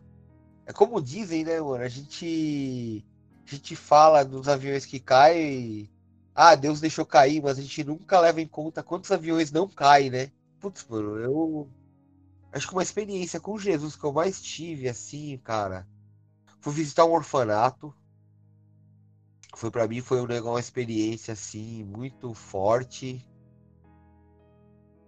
E ah, cara, mano, minha experiência com Jesus, sei lá, foi no Natal, não putz, uns dois natais atrás, mano. Eu tava voltando pra igreja, tava começando a voltar pra igreja. Eu, eu cheguei na missa de Natal, eu lembro que eu entrei tipo um mendigo na igreja. Sabe quando você entra, que nem um cachorro, pra ninguém te ver, e vai escorando na, no cantinho assim da, da igreja? E, porra, missa de Natal, é... minha família inteira vai, né? Minha, minha tia, meu tio, meu tio toca órgão na igreja, minha tia canta. Tipo, todos os meus vizinhos fazem parte do, do, do coral. Eu entrei mó, mó quietinho assim, cara. Eu entrei mó. Na miúda, assim. Aí tinha um presépio, assim, tem um cantinho que tava um presépio. Eu, eu fiquei bem escondidinho, assim, pra ninguém me ver, cara. E até teve a comunhão, eu não me senti digno de comungar. Falei, não, preciso me confessar. Tô voltando agora. Eu fiquei escondidinho ali, cara. Foi para mim, ele foi. Eu lembro até hoje que o padre. Depois que eu fui entender, cara, a liturgia, o padre falou, o padre começou. Do nada, o padre, a hora que eu entrei, o padre falou: não tenhais medo. Foi na época que saiu aquele vídeo do Brasileirinhos, né? E eu falei, meu, como pode? É um sinal de Deus e tal. Aí passou no outro ano, o padre falou de novo, não tenhais medo. Aí que eu fui ver que é a liturgia de Natal, mano. É a passagem que o, o anjo vem avisar. O anjo vem avisar, né? Os, os pastores, né? Que estavam próximos. Para eles não terem medo que era o Messias que estava vindo tal. Aí depois que eu entendi, uhum. foi a experiência mais Exato. forte, assim mesmo. De Jesus. Cara, a, a, minha experiência mais forte, eu tava, enquanto tu tava contando a tua história, eu tava lembrando de uma mais, cara, acho que não teve uma que me fez dar uma verdadeira virada de chave, que foi uma ocasião com o meu irmão. Assim, eu iniciei realmente na, no evangelho quando eu tinha 13 anos. Eu comecei a frequentar a, a minha antiga igreja de verdade e ali eu fui iniciado na música, entendeu? Eu fui desenvolvendo meu talento musical ali dentro da igreja é, fui trabalhar na obra de Deus, cara. E ali eu pedia muito pela minha família, porque minha família era muito perdida, minha família era muito desunida, sabe? Meus pais separados, meu irmão é, era só dois anos mais novo que eu, eu tinha 13, ele tinha 11, mas mesmo assim eu sentia o meu irmão perdido, sabe? Porque ele era a parte mais fraca do nosso elo familiar. Porque eu amadureci mais cedo que ele, justamente porque eu estava mais por dentro do que estava acontecendo dentro da minha casa, entendeu? O maior impacto da separação ele sentiu, porque enquanto ele não estava esperando, eu já esperava. E aí eu fui absorvendo todos esses baques da vida e eu fui pedindo, sabe, para Deus, todas as vezes na igreja, todas as vezes na minha casa que eu orava, eu pedia para Deus que eu queria a minha família seguindo o caminho de Cristo. E assim, eu fui, né, eu fiquei nessa vida assim de, de de assim, de dentro da igreja, de o trabalho me tirar muito tempo, deu de parar de ir um, um, pouco assim, mas nunca me desliguei de Deus, sabe? Graças a Deus, os meus poucos desvios que eu tive, os poucos deslizes que eu dei, né, durante a minha caminhada no evangelho, eu nunca esqueci que o meu alvo era Cristo. Eu acho que para eu levar a sério mesmo, de verdade, o evangelho, foi quando eu, eu cheguei na minha casa depois de um dia muito difícil no meu no meu estágio. Foi um dia muito difícil, foi um dia que eu tomei bronca pra caramba. Foi muita coisa para fazer. Eu não consegui dar conta de tudo, eu tomei muita bronca, eu tava muito pé da vida mesmo. Cheguei em casa, atravessei para ir pro meu quarto, para ficar lá e, e, e, me isolar. Quando eu fui entrar no meu quarto, a porta tava entreaberta assim, o meu irmão tava de joelhos orando no meu quarto. Pô, Cara, foda aquela ali, eu até, sabe, me emociono um pouco de lembrar disso, porque aquilo ali foi a verdadeira virada de chave que eu dei na minha vida espiritual.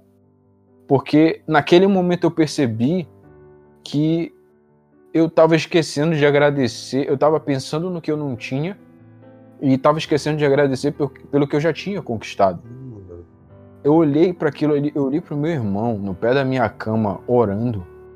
Cara, aquilo ali, eu olhei para aquela cena e pensei: cara, eu, por que, que eu não tô assim?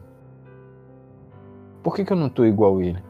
Eu pedi tanto para Deus para que a gente viesse trilhar o mesmo caminho de Cristo e ele tá mais no caminho que eu. Como pode acontecer um negócio desse? Cara, aquela cena mudou a minha vida para todo sempre. A minha vida nunca mais foi a mesma desde aquele dia. Então, desde aquele dia, Deus me quebra um pouquinho todos os dias. E todos os dias eu luto contra o pecado. Todos os dias eu luto para não pecar contra Deus. Todos os dias, todo dia é um dia que eu tento matar a minha carne. A partir daquele dia, Deus, Deus me mostrou aquilo ali para era um tapa na minha cara para dizer: para de reclamar e agradece. Aquilo ali foi a minha virada de chave. Nossa, mano, é, é muito foda, velho. É que eu falei, mano, a gente agradece. Todo mundo fala quando um avião cai, mas ninguém fala dos milhares de aviões que não caem, né? Quanta gente não tem orando ali o avião não cair? Quantos aviões entram em turbulência e não caem e ninguém lembra de falar, mano, alguém rezou ali e Deus não deixou cair.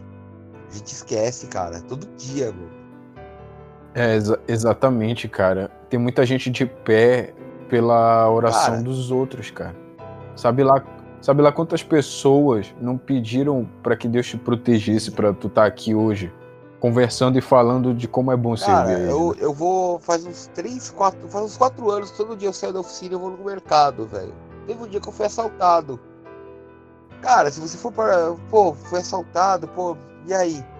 Cara, eu, eu chutando baixo, eu fui nos últimos anos mil vezes nesse mercado, cara. Uma vez me assaltaram. Quer dizer, 999, Deus me protegeu. Sei lá, sei lá, pode ter passado um motoqueiro, não ter me visto, ter roubado outra pessoa antes, ter deixado para roubar depois. Ele não quis me, me roubar. Quantas, quantas vezes a gente não passa por situação que é, que a gente é protegido por Deus e tipo, ah, beleza. É coisa besta, mano. Várias coisas bestas, tipo, do dia a dia, cotidiano, sabe? É, a gente não. Um choque que você toma, um tombo que você cai. Aí você, tipo, não, não para pra pensar. Fala, caralho, mano, eu caí daqui, eu podia ter rolado a escada abaixo, podia ter morrido, mano. Porra, mano, a gente não. Sei lá, mano, acho que todo ser humano é ingrato com Deus demais, velho. Por mais. A tia é, beata cara. da igreja que vai todo dia, que passa o dia rezando ali, ela uma hora é ingrata. Ô, meu irmão comentou um bagulho hoje falando nisso. Ela falou que tem um pastor que ela viu. O pastor criou uma pulseirinha. Que é o seguinte: você troca ela de pulso quando você pecar. O pastor é, quando você pecar, não, quando você reclamar da vida. Você, você reclamou, você troca ela de, de braço. Para as pessoas verem que você tá trocando ela de braço. Tipo, no, no dia ela tá num braço, no, chegou no final do dia, você reclamou, você troca ela de braço. No dia seguinte as pessoas vão verem. Aí você começa a evitar reclamar para não ter que trocar ela de braço. Para as pessoas não perceberem. Eu achei isso genial, cara. Que maravilhoso, bicho. Porra, mano, eu acho legal esses bagulho, tipo. Ou uma coisa, outra coisa aí que você falou que me marcou, velho, foi um dia que minha irmã me mandou uma mensagem ela saiu com as amigas dela e um moleque olhou o sobrenome dela, ela tava com a camiseta escrito da oficina, né? E ela perguntou se, se ela me conhecia. Ela falou, é, você conhece o Flávio? Ela falou, é meu irmão. Ele falou, nossa, mano, agradece ele, que eu voltei pra igreja graças a ele. Essas coisas, é, nossa, essas coisas aí aquecem o nosso coração demais, bicho. Puta, demais, velho. Porque, tipo, meu. Ah, mas eu não sei. Pode ser que o moleque abandone a igreja amanhã. Que o moleque só foi no embalo. Mas sei lá, mano. É um passinho que o moleque deu ali em direção a Jesus, né? É, cara, a semente pelo menos foi plantada. É igual a gente nessa cruzada aí anti-pornografia, que a gente primeiro começou na zoeira, cara, e agora a gente vê tanta gente. Cara, a minha DM tá cheia de gente, sabe? Agradecendo, pedindo ajuda, pedindo conselho. Porque, cara, é, é, as pessoas que sentem sede de, de Deus, cara. E a gente tá podendo. Tá deixando de ser um bagulho ridicularizado. Sim, cara, isso é maravilhoso, isso é maravilhoso. Porque, na verdade, a gente já tá ridicularizando quem não, não acredita, que... mano. Cara, porque essa que é, é verdade. bizarro. Porque, cara, se você for ver, você ter relações sexuais com você mesmo, vendo outro cara transar, isso é um bagulho errado. De perdedor, tá ligado? Tipo. Não é o Charlie Sheen que vai chegar para você e falar que. Se o Charlie Sheen chegar e falar, não, cara, eu transo com 10 mulheres na noite. Você não vai ter o que discutir com o cara. Agora o cara chega e fala assim, não, cara, eu bato punheta. Mano, se, desculpa, cara, você é perdedor. Você não tem uma mulher, cara. Você, se você tem. Fracassado. Meu, a pornografia. Fracassado. Você não tem uma esposa, mano. Você não tem um filho. Você tá atravessando os 30 anos e você não A formou uma família, cara. Tu acha que a vida é só esse hedonismo aí de viver de balada em balada, de copo em copo, de corpo em A corpo? pornografia antigamente era visto como uma coisa de perdedor, tá ligado? Uma coisa de moleque. Era uma a pornografia sempre foi uma coisa feita para adulto, mas destinado ao adolescente. Sabe? Era uma coisa que o pai comprava ali a Playboy. Apesar que a Playboy eu já põe em outro nível, mano. A Playboy já era mais. Eu não considero a Playboy pornografia, cara. A Playboy era mais uma curiosidade de você ver a atriz da novela pelada, cara. Ah, cara, Hum. mas é tudo um precedente, mano. É. É, tudo, é tudo pornografia. Agora você vê um filme à noite, tipo, não tinha um pai de família que assistia pornografia antigamente. Geralmente o cara que assistia pornografia ou era um cara que tinha um desvio sexual, um cara que não se contentava com a esposa, ou um cara que tinha que tava tendo que ter aula para transar com a esposa, ou 90% a molecada que dava um jeito de assistir porque não tinha mulher. Com 14, 15 anos você não tinha mulher. Hoje em dia é o inverso. A molecada com 14, 15 anos já tem mulher, já pode ir na internet conhecer a namoradinha e transar, e mesmo assim recorre à pornografia. É um vício cíclico, cara. É um vício progressivo. Começa leve e depois tá, tá totalmente. Eu vi Mergulhado nesse na mundo. timeline essa semana, mano. A pessoa falou assim, cara, nem todo viciado em pornografia é pedófilo, mas todo pedófilo é viciado em pornografia. E é verdade, cara. Eu falei isso no meu último podcast com o Murilo Rezende e ele falou exatamente isso. Tem uma explicação científica acho- pra isso. Os da- é, da- dados Cara, científicos mim, a comprovam isso. pedofilia, zoofilia, incesto, pra mim isso é o crack do vício, sabe? É tipo. é, a pornografia light seria a maconha. Você começa sempre com um bagulho leve. Nunca ninguém foi. Nunca um moleque foi exper- experimentou crack de início. Ele começou sempre na bebida, na maconha, cocaína, até chegar no crack. Eu acho que a pornografia é assim. Exatamente, ela é assim mesmo. Cara, e você, acho que todo mundo, se um dia parar, meu, pega um dia pra galera, que eu dou pra galera, olha seu histórico, olha seu histórico, depois no, no, no, no Chrome, no Firefox, os vídeos que você assistiu. Depois, assim, você assistiu as pornografia, pega um dia que você tá, tipo, não tá sozinho em casa tal, começa a ler o histórico do que você assistiu. Certeza, cara, você viu alguma coisa você viu algum tipo de sexo socialmente errado. Você viu ali um, um- um cara ter relações sexuais com uma mulher casada, ou o cara casado ter uma relações sexuais com a empregada, com a babá, com a prima, o Você vê um incesto. E você acha que não é programado ali? Você acha que, tipo, é por acaso que você viu? Você acha que não é programado ali pra você começar vendo o videozinho ali? Você tá vendo ali a gostosa com o cara tal, aí você passa pro próximo. E você acha que é de propósito também os vídeos serem, tipo, serem curto nesses caras, nesses streaming gratuito? Antigamente, você alugava um filme na locadora, era uma horinha de filme ali. Você assistia uma hora de sexo entre o casal. Hoje em dia não. Hoje em dia você assistir cinco minutinhos, ali já vai por reprodução automática outro, outro, outro. A hora que você vai ver, você tá vendo estupro, tá vendo o cara transando com a madrasta, o cara transando com a irmã. E, cara, isso fica no subconsciente. É, exatamente. É, é- é tudo. O, vício é, em pornografia, ele é negativamente progressivo. Ele é igual droga, realmente. É, começa ali na maconha e você vai parar no crack. Você vai parar em alucinógenos mais fortes. Pornografia, você começa a ver no- ali uns GIFs no Twitter, nossa, queria estar assim com ele, com ela. Depois você tá lá no, no Xvideos fantasiando com a Esther Tigresa, mano. É sempre pior, sempre piora. A gente zoa, tá ligado? Mas você chega, você começa a ver os vídeos, é tipo um vídeo de favela, uns vídeos tipo precário, gente transando no, no mato. É o saneamento básico zero. E isso fode sua vida sexual na vida real. Porque você nunca vai ter aquilo. Exatamente, deixa impotente, mano. Você nunca vai ter aquilo, cara. São as pirocas enormes, é umas mulheres, tipo, com uns peitões enormes, uma bunda enorme. Uma coisa que, tipo, uma mulher. um- Uma mulher que você. Você não vai encontrar uma mulher igual uma atriz pornô pra você constituir família. Você não vai encontrar. Uma mulher com. Uma mulher com siliconão lá, redondão, é, com, a, com, a, com, a, tatuagem na coxa, cheio dos piercing. Você não vai encontrar uma mulher dessa pra casar. Tá ligado? Tipo, você vai, você vai ser frustrado. Você vai, você vai ver a pornografia, você vai pra balada, você não vai encontrar uma mulher daquela afim de você. Você vai voltar para casa e ver mais pornografia. Exatamente, exatamente. Nunca para, nunca para mano. O mal é sempre progressivo. Hentai, mano. O bagulho de é sempre hentai, progressivo. Tá Nossa, isso, isso, daí é o cúmulo do fracasso, velho. O, o cara, o cara se masturbando para desenho, mano. Batendo bonita para desenho, imagina, isso é louco. Eu, eu, já, eu já mandei no grupo zoando uma vez do Chaves.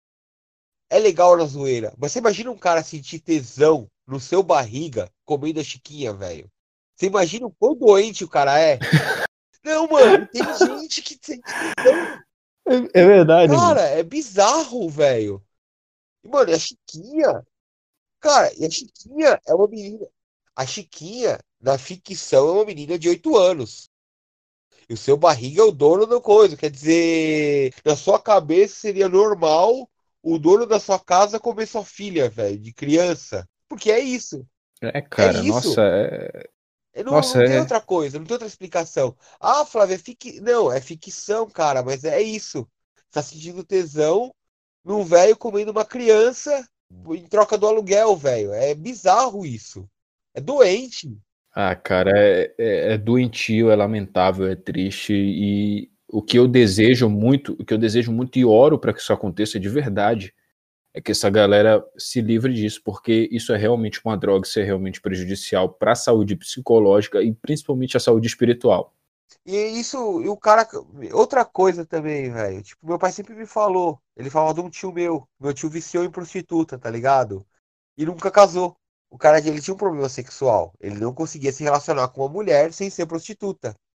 Ele já tentou casar com uma prostituta. Ele não conseguia namorar uma mulher séria. Porque. É, Nossa, ele era caminhoneiro. Que triste. Tipo, é doentio.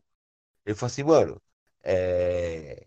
Até no enterro dele, mano, tipo, tinha 10 pessoas, assim, tinha gente da família ali só. Nossa, mano, não deixou um legado, mano, né, velho? Não deixou um legado. Triste, o cara não deixou Triste, um filho, filho, o cara não deixou uma dívida, velho. Tipo, ninguém. O cara não tinha celular, velho. Não tinha um número de telefone no nome dele. Quer dizer, nunca ninguém ligou perguntando dele. Porra, quando minha mãe morreu, direto você recebeu uma ligação ou outra perguntando da minha mãe. Ah, pô, morreu, pô, que pena. Nem isso o cara tem, nenhuma cobrança de dívida. O cara não deixou nada na terra, velho. E, e, cara, isso, Nossa. meu, eu, assim, eu não sou muito exemplo pra falar, porque eu já tô, eu vou fazer 40 anos, tá ligado? não tenho filho ainda, mas é meu objetivo pros próximos, que eu morro de medo, cara, de morrer e, e enterrar ali, tá ligado? Não, não dar continuidade. Não ter daqui 100 anos alguém falando de mim, como eu, eu falo do meu avô, por exemplo. É meu maior medo. Uhum. E. Nossa, você é louco. Eu, eu, também, mano. Eu tô com 27 aqui, eu já tô apressado para meter um boneco, cara. Eu só peço para que Deus apresse a, a esposa, porque como a gente já tá no princípio das dores aí, mano, eu queria pelo menos segurar o meu filhote nos braços aí antes de Cristo Sim, voltar. cara, eu acho que é breve. E, cara, é... oh, tá, mano, tá muito próximo. Tá muito próximo. Dá, dá pra ficar sem pornografia, tá ligado? Dá, dá. Eu acho da hora bater no peito e falar, mano. Tipo, outro dia eu comentei no grupo dos amigos meus, os caras me tiraram sarro. Ah, duvido, não sei o que. Foi, cara, não, não. Eu comecei na quaresma, eu fui fazer a quaresma do ano passado. Eu falei, não vou me masturbar, não vou ver pornografia. Acabou a quaresma, eu comecei a pensar. Eu falei, cara, eu não fiz minha obrigação. Eu parei de. Eu... Ele quer dizer, acabou a quaresma, eu vou voltar a pecar. Tipo, vou voltar a fazer uma coisa que me prejudica. Só porque acabou a quaresma? Aí nunca mais, velho. Tipo, parei, parei. É... é, isso aí, mano. Acho... Nossa, maravilha. Eu espero que muitas pessoas ouçam esse exemplo Cara, aí dá, também dá, e, véio, dá. e sigam. É, e não, não tem essa, tu vai parar aos poucos, tá ligado? Mano, eu acho que tem que primeiro cortar pornografia, tá ligado? Tipo, masturbação é mais difícil. Mas se você cortar pornografia, cara, já vai cair, mano. Você não vai ter.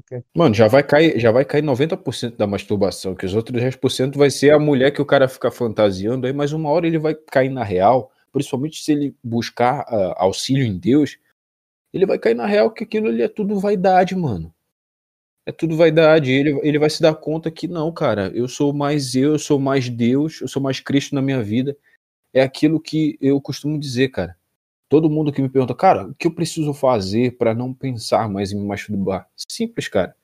Se encha de Deus que você vai se esvaziar da punheta. Sim, outra coisa, mano. É outra prioridade. Uma coisa que eu aprendi com o Toyo, velho.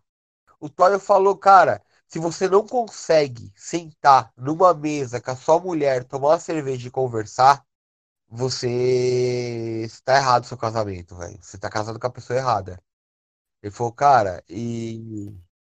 Isso, isso, cara. Eu acho que é outra coisa também. Para quem. E, mano, eu vejo para quem namora também, que é casado, é, não, não, tornar o sexo como algo mais importante do relacionamento, cara. Que não é. As pessoas condicionam muito o sexo, a felicidade, não, ao amor, e não é, cara. Não é. É, é uma consequência não é, você mano. amar a pessoa, você querer tá, fazer sexo com ela. Agora, não é a prioridade, cara. Se você precisa do sexo. Ah, porque depois da briga a gente faz sexo, faz as pazes. Ah, não, porque quando a gente tá triste. Não, cara, tá errado. Tá errado, mano. Só sua vida tem que ser baseada, seu relacionamento tem que ser baseado em muitas outras coisas antes do sexo, cara. Primeiro tem que ser baseado em Deus, cara. Se o relacionamento não tem Deus, ele está fadado ao fracasso. Sim, cara, sim. Olha, é... há dois mil anos atrás, Jesus veio e deixou bonitinho pra gente mastigado o que a gente tinha que fazer, cara. Tudo que a gente sofre é porque a gente não tá seguindo o manual de instruções da, da gente. É, Deus não deixou muita. Deus não complicou muita coisa, cara. É pouca coisa que Deus exigiu da gente e a gente foge disso. A gente tenta fazer do nosso jeito. Cara, a Bíblia, ou no meu caso, ser católico, o catecismo, tá ligado? É, tipo, é o manual de instrução, mano, de como você montar sua churrasqueira. Se você olhar o manual, você vai montar sua churrasqueira certo. Se você pegar, não olhar o manual e querer montar do seu jeito, a chance de dar merda é, de, é grande de você fazer uma. Mano, Jesus deixou o manual de instrução pra gente ali mastigadinho, cara. É pouca coisa, mano. É mal próximo, é. Amar a Deus acima de todas as coisas, cara. E se você ama a Deus, você ama os seus mandamentos Sim. e acabou. Não tem dessa. Se você diz que ama a Cristo, mas não ama o seu irmão, não guarda ah, os mandamentos do Senhor, você é um mentiroso. Cara, é resumindo, cara. amar a Deus acima de com todas as coisas, cara. É você fazer com, com o próximo o que você queria que fizesse com você, sabe? É você fazer uma, dar uma ajuda ali pro cara necessitado, do mesmo jeito que se, quando você tá passando. Você se imagina com fome, cara. Se você tivesse com fome, você ia querer alguém te dando comida, velho. É isso. Se você vê alguém com fome, você dá comida. Se você vê algum amigo perdido na droga, você ajuda ele, cara. É como você queria ser ajudado. Não tem segredo, tá ligado? A felicidade é fácil, velho. Tipo, seguindo Cristo, mano. Não tem. Cara, a, a vida com Cristo é uma vida cheia de perseguições e dificuldades, cara. Mas nada compra a paz de espírito que ela traz. Porque é a certeza que a tua recompensa não está nessa vida e a certeza de que tudo que você faz aqui é regido por ele. Cara, e... é, uma, é uma paz, é um refrigério que o mundo não pode não pode te dar, cara. E o cristão nunca o, perde, o, né? o espírito da verdade que o mundo não pode receber habita cara, em nós. Cristão, isso foram palavras é, do Cristo. O cristão nunca perde. O cristão nunca perde. Não, mano. Porque se você. Se, se você ganhar. Se você. Se você mano, se o seu adversário te mata, você venceu, cara. Você venceu, mano. Você, você vai ganhar sua recompensa, né? Vai ganhar, vai ganhar a coroa da vida. É, cara. meu. Cristão, quando vence, vence. E quando perde, vira mártir. Mano, é exatamente, cara. Mano, por isso que eu acho fantástico quando o, o apóstolo Paulo escreve para a igreja de Filipe, cara. Ele diz lá que o viver para mim é Cristo e o morrer para mim é ganho. Sim. Porque logo, logo quando ele sai, ali no, no final do, do livro de Atos, logo quando ele deixa a, a, aquela nação ali que ele tá, ele diz, cara, eu não tenho valor nenhum pela minha vida, porque a vida dele é de Cristo, cara. Ele não tem valor nenhum por essa vida terrena, porque ele sabe que a recompensa dele está no porvir. E essa é a nossa certeza. Por isso que a gente não tem medo da morte. É, mano. É por isso que todos os dias a gente olha na cara da morte e diz: Disse Jesus. Você não né? é nada. Porque eu tenho certeza, e porque eu tenho certeza que depois de você eu vou encontrar o meu Salvador, porque você não é Eu o fim de tudo. Você na verdade é o começo. Eu sou a ressurreição e a vida. Aquele que crê em mim, mesmo que morra, viverá. É isso, Isso, cara. E com essa palavra maravilhosa, cara, eu vou encerrar esse podcast aqui com um gostinho de quero mais. A gente vai gravar outras vezes aí. Pode Te chamar. agradeço imensamente pela, pela presença aqui. A gente já tem mais de duas horas de podcast. Olha, eu gravo um Past Drops de 6, 10 minutos e gravo um outro podcast de duas horas. É pra galera não ficar sentindo falta. E pelo amor de Deus, cara, que papo gostoso, maravilhoso Pô, aqui mano. que a gente bateu. Se Deus quiser. Eu tava até com saudade de conversar contigo, porque isso aqui, na verdade, é uma conversa de amigo, mano. Eu tava com muita saudade de conversar contigo, como se eu estivesse na tua garagem aí, comendo um espetinho, a gente falando da vida, Ah. se zoando e tal. Pessoal aqui que queria ver uma rinha de crente católico, Não, infelizmente não, não, vai ver não. hoje, mas quem gente- sabe da mano, próxima. e- É engraçado que nossa, nossa zoeira é bom barato que a gente dá uma discutida na timeline, aí você deixa lá, a hora que você vai ver, tá tipo três dias de versículo ali, nego discutindo, cara. Isso é muito bom. Porque o cara sem, sem. O cara tá sendo evangelizado ali, ele acha que ele tá discutindo, ele tá lendo a Bíblia. Exatamente, bicho. Eu achei isso maravilhoso, porque os caras literalmente se interessam mais pela Bíblia quando a gente tá ali falando, se zoando um ao outro.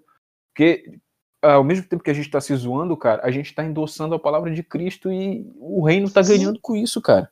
De vez o cara tá importa, vendo mano. merda, de vez o cara tá vendo pornografia, o cara tá, mano, o cara tá ali, o cara baixou Bíblia online no celular e tá lá vendo. Pra ficar acompanhando a gente, mano. Cara, o, o que eu recomendei, que eu recomendei, pra finalizar aqui, só recomendar, mano, é pra galera baixar um aplicativo que chama Liturgia Diária. É católico, mas você, é palavra de é, é bíblico. Você pode baixar se for crente também, não tem problema. Que todo dia apita de manhã ali, é, nove da manhã ali, você vai receber o evangelho do dia.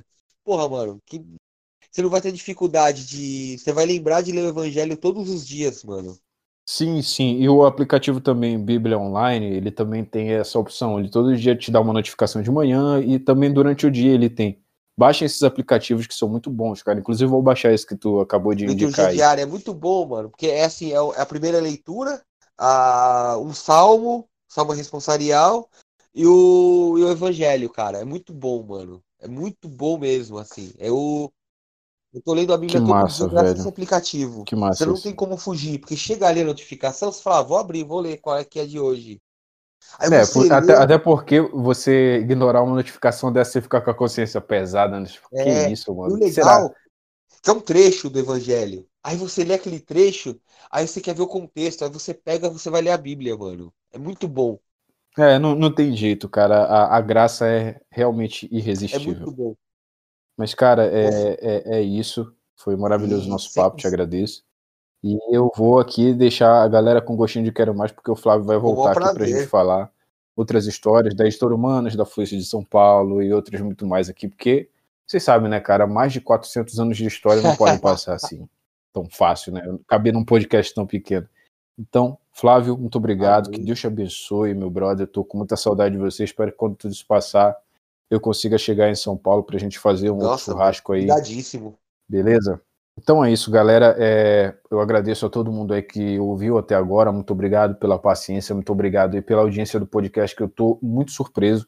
Eu não tenho mais um Twitter de 200 mil seguidores, mas o alcance que eu tô tendo nesse podcast aqui tá assustadoramente grande. A galera me cobra demais para eu aumentar a periodicidade e é o que eu tô tentando fazer, porque realmente eu tô gostando muito de fazer podcast. É, esse formato tá me agradando demais e eu espero que esteja agradando vocês também. E eu tô, você está trazendo esse tipo de convidado aqui, convidado que todo mundo gosta, convidado com história de vida, convidado para a gente rir, para a gente chorar junto, para a gente também né, falar de Deus um pouco e ensinar que Deus não é um, um, um a Bíblia não é um livro de regras chato, cara. O Evangelho é a palavra de Deus e a palavra de Deus é tudo. Então, Flávio, se você quiser dar um recado aí pra galera, fica à vontade. Só, não, só me despedir mesmo, senão eu me empolgo a falar de novo e dizer a todos o seguinte, mano. Ser cristão é muito louco. É, Vá na contramão do mundo, seja rebelde, vai pra igreja, leia a Bíblia. É a maior rebeldia que você pode fazer hoje. É isso aí, galera. Então, estamos encerrando por aqui. Muito obrigado pela audiência. Até a próxima. Deus abençoe a todos. Falou! Falou!